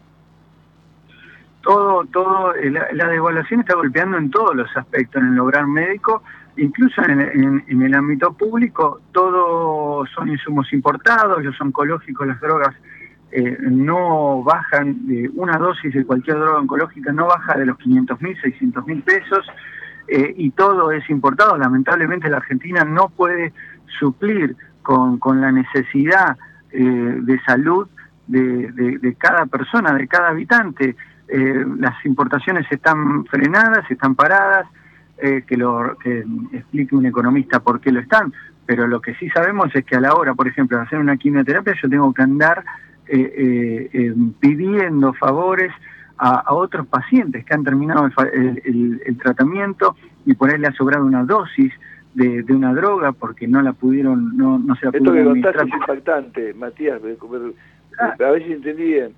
Te- Termina un tratamiento curativo y si queda algo vos lo, lo pedís para como, como donación, como, como ayuda al, al próximo. Claro, porque a, ve- a veces uno cuando hace quimioterapia, inmunoterapia, en, en los pacientes oncológicos, eh, sobra algo de medicación porque no se la podemos administrar porque termina siendo tóxica para el cuerpo, Claro, porque el claro, paciente claro, no la aguanta, no lo soporta. Esa medicación que sobra, eh, nosotros eh, y los pacientes que están eh, en, en conocimiento eh, y, y simpatizan con gente en la misma situación, nos las donan y nosotros suplimos las falencias o las demoras de una obra social o las demoras del sistema público para realizar quimioterapia, las suplimos con, con esas drogas que van, que van sobrando o a veces con las drogas de los pacientes que, ya, que, que fallecen. Y porque no conseguimos, y esto eh, lo vengo diciendo hace rato, el cisplatino, que es una droga clave para el tratamiento de enfermedades oncológicas de, cabeza y cuello, hoy está en faltante hace más de un año en Argentina y tenemos que cambiar las estrategias. No estamos haciendo la medicina como corresponde. Qué locura, qué locura. Bueno, eh, eh, ojalá que, que falta poco, fíjate, menos de un mes pa- para votar en primera vuelta, y en todo caso dos, un poquito menos, para votar eh, la, la definitoria. Ahora, vos fíjate que si repasás rápidamente, en ninguno de los candidatos aparece ni el tema previsional, ni el tema de la salud. Fíjate que están anunciando que este va a ser ministro. Nadie habla de salud, nadie habla de este despelote terrible que hay. Exactamente, no sabemos eh, eh, dónde, dónde vamos a ir a parar, cuál es la estrategia, se unificarán los tres sistemas de salud, prepago, obra social y pública, seguirá, eh, seguirá todo hacia lo privado, eh, como es Estados Unidos, donde si llamas a una ambulancia porque te desmayas en la calle te cobran cinco mil dólares. Eh, no sabemos, qué es lo que va a pasar eh, y, y eso nos preocupa. Eh, también, por supuesto, nos preocupa de cómo vamos a continuar con el stock de, de tanto de fármacos como de insumos a la hora de operar o eh, de reactivos para reactivos químicos para hacer eh, laboratorios de sangre o pruebas eh, químicas a las muestras de anatomía patológica para entender qué tipo de cáncer está padeciendo el paciente. Eh, son muchas las aristas de la salud y nadie, nadie, desde incluso el humano hasta lo técnico, como, como conseguir algún insumo, eh, nadie habla de eso. Matu, como siempre es un gusto escucharte. Eh, me, me, recordar tu algún teléfono para porque llaman pidiendo tu, tu consultorio, tu teléfono, tu referencia, cómo podemos algún algún correo, alguna dirección. Bueno, aquel, que- aquel que se quiera contactar conmigo, lo, eh, hoy eh, eh, las redes sociales están eh, funcionando eh, eh, para eso. Hay un Instagram que es Doctor Matías Norte, ahí pueden buscar información de salud que publicamos todo el tiempo. Mañana es el Día Mundial del Cáncer de Tiroides. Bueno, ahí también están los teléfonos del consultorio. Y vos estás atendiendo todos los días de la semana, ¿verdad?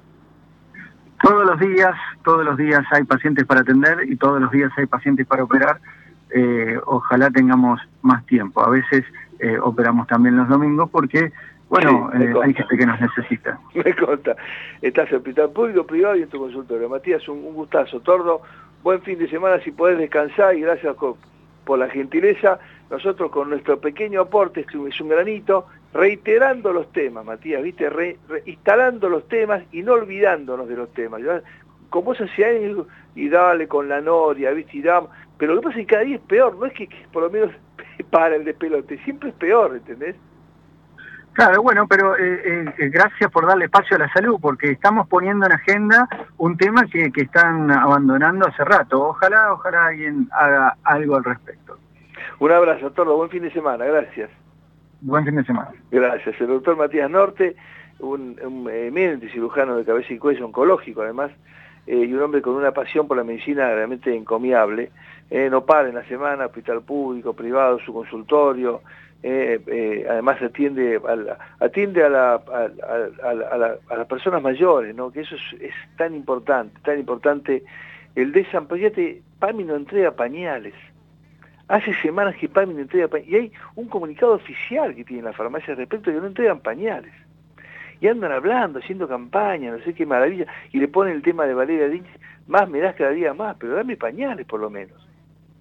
Llegar a la tercera edad y la persona que lo necesita y no lo puede comprar, que no, que no le entreguen ni pañales, es literalmente que se cagan en vos, hablando mal y pronto. Discúlpeme la expresión, pero es tan, ves a todos, a los Volnovich, a la Raberta, andan por ahí de campaña, y les importa el treverín los jubilados. Mirá la porquería que le pagan. Un jubilado que alquila, ¿cómo hace? Explícame cómo hace. Gracias a Dios muchos no, pero ¿qué hace? ¿Cómo hace? Dale, hasta las 11 con Javier Martínez en la operación técnica y Aldana Romagnú en la producción periodística, buenas razones. Vamos, mucha charla. Vamos. Grabando.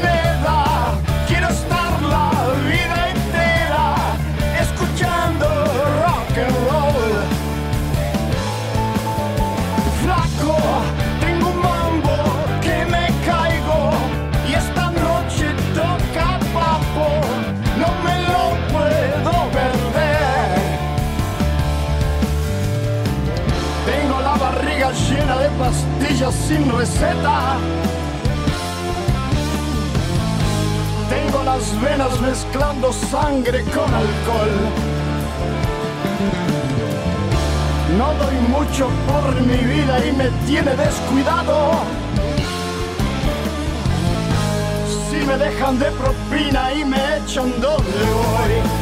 Sí.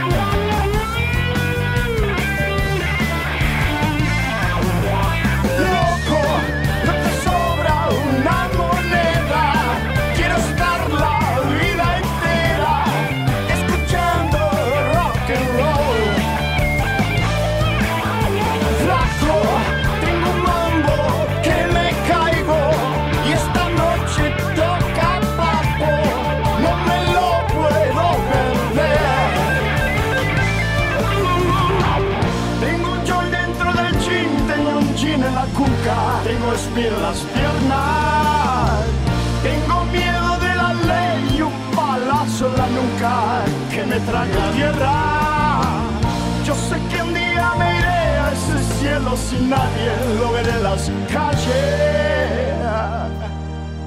La calle.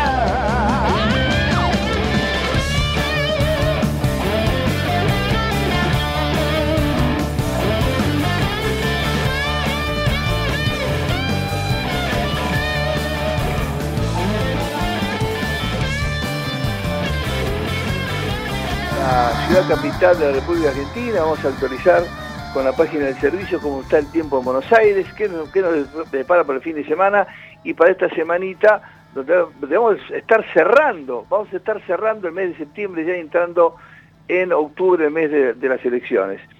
Eh, ahora en Buenos Aires con llovizna leve, 13 grados y medio, la humedad eh, 86%, la presión subió un poquito, 1014.1, el viento del sur a 9 kilómetros y está reducida la visibilidad un kilómetro, hay 9.000 metros de visibilidad. Nos vamos a la feliz, a la ciudad de los lobos marinos, a la ciudad de los, de los elefantes marinos, de la pesquería, de los pulobres, de los alfajores, eh, de los ricos cafés, uno de los mejores, eh, el mejor café, los mejores cafés están en Mar del Plata. eh. Bueno, en Rosario también hay buenos cafés, en Buenos Aires, pero Mar del Plata tiene vari- varios muy buenos. Y está Rubén Vázquez, que eso es lo más importante. Rubencito querido, bienvenido, muy buenos días.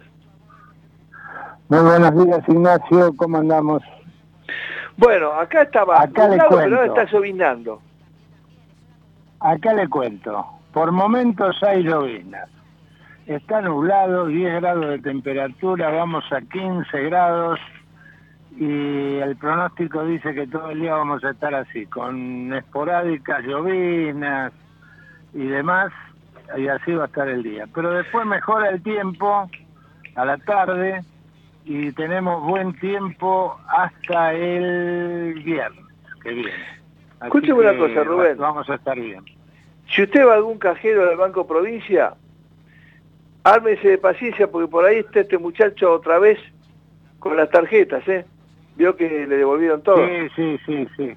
Usted sabe que recién yo, yo casualmente demoré para salir porque estaba en un cajero automático. Pero usted sabe que cuando entré revisé por la duda y aparte me fijé que no hubiera ninguno escondido ahí, eh, va, de alguno de los muchachos estos Que ningún de chocolate, porque, che, no hay, como me dijo uno, Porque Luisito después- San Martín y tanto, y Marcelo Blas me dijeron, no hay un solo chocolate. Claro, no, no, pero chocolate no estaba. Acá en este que fui yo no estaba, pero no era Banco Provincia, por eso me quedé tranquilo. Mamma mía, Dios mío.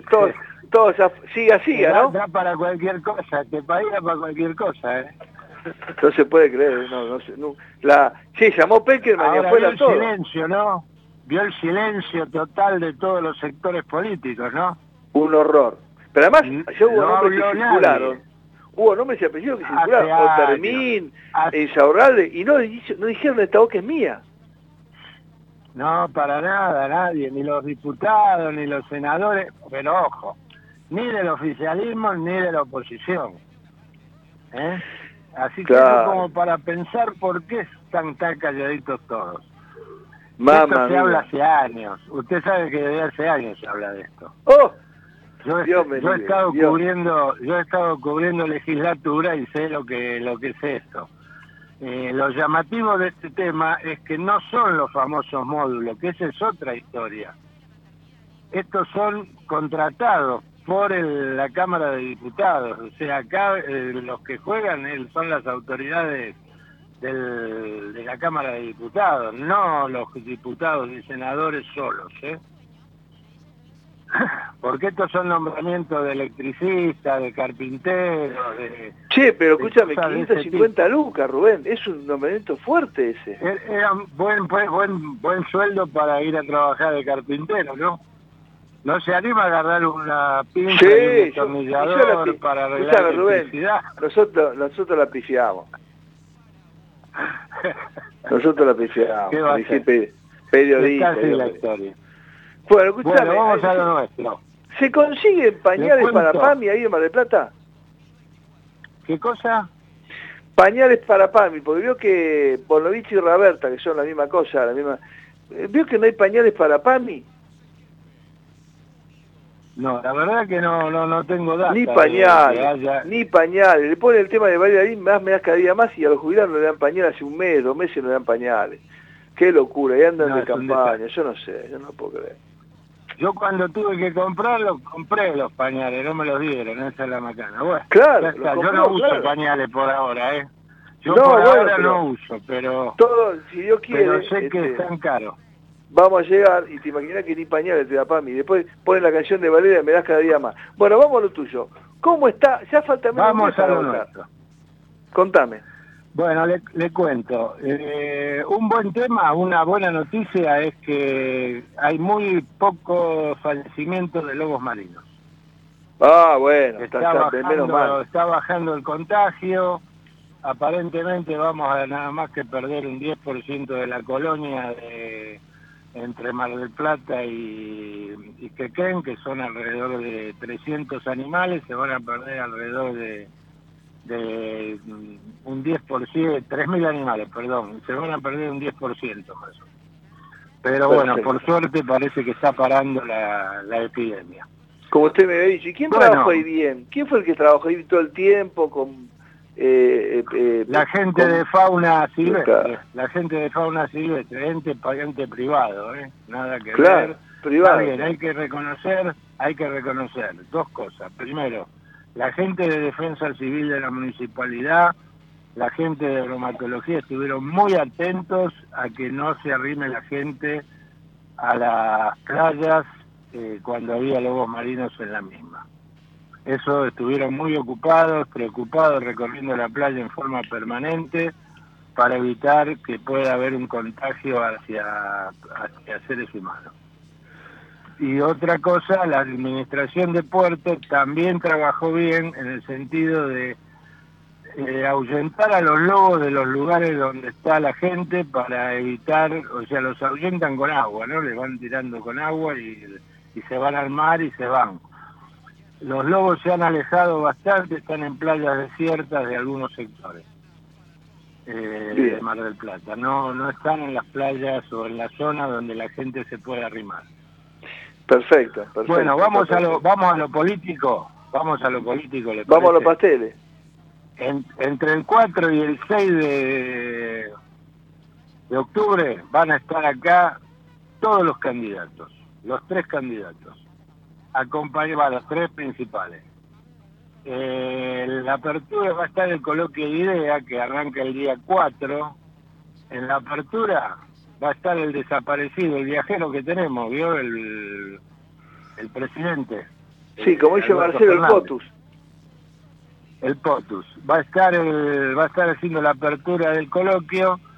Aparentemente estaría presencial, la versión todavía no está confirmada, pero si no estaría virtualmente, por videoconferencia.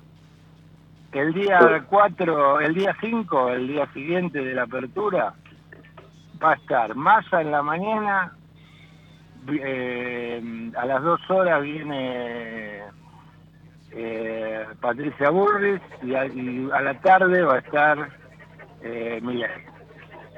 Así que van a estar los tres el mismo día en Mar del Plata. ¿Mm? Eh, eso va a ser entre el 4 y el 6 de, el 6 de octubre, que es en el, en el hotel ahí del golf. Este, van a estar ahí disertando, en el coloquio de ideas. Aparte con muchos empresarios y de que van a estar presentes. Pero hay una novedad en Mar del Plata, vamos a tener otro coloquio. A ver. Es organizado por una entidad privada, que no es el agente del coloquio de idea, donde hacen el, del 27, esta semana que viene, entre el 27 y el 30 van a hacer una van a estar exponiendo diferentes políticos argentinos. Entre ellos va a estar, bueno, Montenegro por supuesto, Melconian y el hombre, el flamante, la flamante incorporación a Milei, que es Barrio Nuevo. Eh, Martín Cabrales va a estar de la empresa Marplatense, Federico Quintana, eh, sí, Federico Quintana, Maxi, Maxi Abad, el, el senador, el candidato a senador nacional por el frente, eh, por el, perdón, por Junto por el Cambio, todos en el hotel de Don, de Don Luis, allá en, el- lo de Barrio Nuevo. Este se llama Coloquio Política, Economía y Real Estado. Es la segunda edición, yo la verdad que no, sinceramente desconocía que el año pasado se había realizado otro, pero ahora viene el segundo. Eso en lo político es lo más trascendental, después bueno, se está, sabe que ya se puede mirar a dónde uno vota, a mí me toca otra vez en el, allá en las afueras de Mar del Plata. Eh, Cómodo, se lo pusieron cómodo usted, ¿no? Sí. ¿Cómo? Se la pusieron cómoda el lugar de votación. Sí, no, no, relativamente no me queda lejos de casa, pero porque yo usted sabe que yo vivo por afuera, pero estamos todavía, está- me me queda un poco más lejos de casa todavía del centro de Mar del Plata. Así que bueno, esas son las novedades. Aquí en Mar del Plata los números relacionados con el intendente, por la intendencia le siguen dando muy bien a Guillermo Montenegro. La gente de Roberta dice que está arrimando, que estaría a tres puntos, dicen ellos, este, que le habría descontado siete puntos a, a Guillermo Montenegro. Yo eso, la verdad, tengo mis serias dudas de que eso esté ocurriendo. Pero bueno, veremos.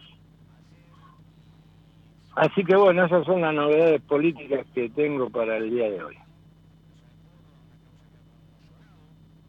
Hola. Te decía, de la provincia, ¿algún trascendido, números provinciales? No, en la provincia lo que se habla es que se ha cortado bastante la distancia entre Grindetti y Kicillof, ¿eh? Ojo al piojo. A ver si, si tenemos una sorpresa y el- la cueva que se quiere armar el kirchnerismo se le sale desarmando, ¿no? Claro, qué lindo. Con lo que, con lo que tiene este muchacho todavía tiene un escándalo, ¿no? El Kichi, todos los días una, no para. Bueno, sí, Rubén. sí, tienen todos los días una. Y ahora, bueno, el Kicillof todavía debería dar alguna explicación respecto a, a lo de IPF, ¿no? Que parece que ahora vamos a tener que pagar todos 16 mil millones de dólares entre todos los argentinos por culpa de, de una bravuconada de él, ¿no? Increíble, no, él se Hace puso, años. estaba furioso con Milei, ¿viste? Estaba medio sacado con Milei. Sí, sí, sí. sí, sí. Estaba medio sacado. Bueno, Bueno, Rubéncito, buen fin de semana, ¿eh? es lo que pasa. Gracias igualmente para usted y toda la, y toda la gente. Así que buena semana. Impresionante. Gracias, Rubén. Rubén Vázquez de Mar del Plata, con todas las novedades. Después ya, eh, el, el, el sábado, el sábado que viene vamos a hablar de, ya casi, en- bueno, octubre, vamos a hablar de las carpas. El mes, octubre es el mes de las contrataciones en Mar del Plata. El sábado que viene vamos a hablar de cómo pinta la temporada ya, en el mes en que la gente, en la segunda o tercera semana, empieza a cerrar contratos, alquilar, sombra, departamentos, casas, vamos a ver que todo viene en dólares, ¿eh? todo viene en dólares. Bueno, muy bien, eh, últimos segunditos de, buenas razones, en un ratito todo será de la picadita, eh, por supuesto con María tan querida por todos ustedes, eh, y por supuesto nosotros estamos ya transcurriendo los últimos segundos del programa, les actualizo cómo está el tiempo en Buenos Aires, en 13 grados y medio, hay una leve llovizna, vamos a una máxima de 18, no sé si llegamos, el cielo cubierto, y parece que la llovizna se va a extender todo el día sábado. Eh, gracias Javier por la gentileza de siempre, gracias por supuesto a Aldana Romañuk eh, por la eh, producción periodística, Aldis, suerte el martes, un besito muy grande para Pedritus, gracias a la gente de ECO por permitirnos hacer periodismo en absoluta libertad de, de hace tantos años. Buen fin de semana, mañana se vota en Mendoza, ojo, eh, mañana votan gobernadores autoridades provinciales en la provincia de Mendoza, eso es muy importante, es la última elección antes de la elección general de octubre, ¿sí? porque en Chaco si había segunda vuelta se votaba el 8 de octubre, como ganó eh, Sodero, el candidato de Juntos por el Cambio, en primera vuelta, no hay segunda vuelta en Chaco, entonces votamos mañana en Mendoza y después ya nos vamos al 22 de octubre, ya se publicaron los padrones, donde vota cada uno en todo el país, se puede consultar en la Cámara, eh, Cámara Electoral y después en todos los, aparece en un diario, en cualquier página y aparece el padrón de donde votás, y ya están llegando las citaciones de autoridades de mesa, ojo, porque han aumentado lo que le pagan, eh, son dos mangos, inclusive después no lo agarpan, o lo pagan tarde, pero ya llegaron las citaciones y están los padrones para consultar. ¿eh? Muchas gracias, buen fin de semana, Dios mediante la Virgen, el próximo sábado, ya en octubre, nos reencontramos con buenas razones en el comedio. Gracias Javier, gracias Aldis, buen fin de semana.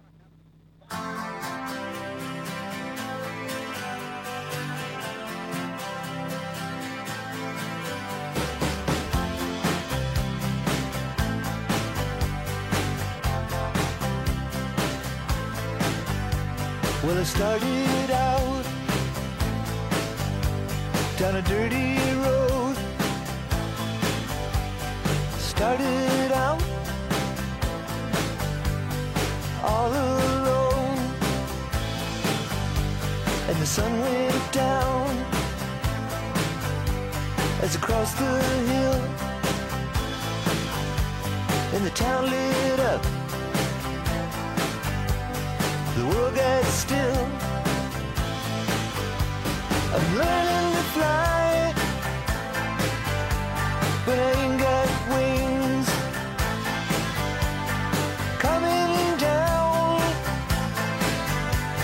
Is the hardest thing. Well, the good old days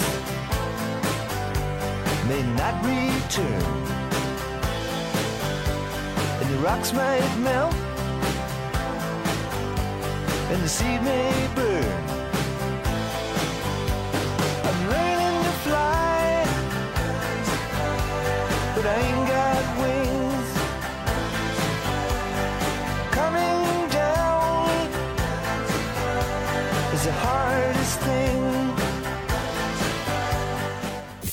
Desde Buenos Aires, transmite LRI 224, AM 1220, Ecomedios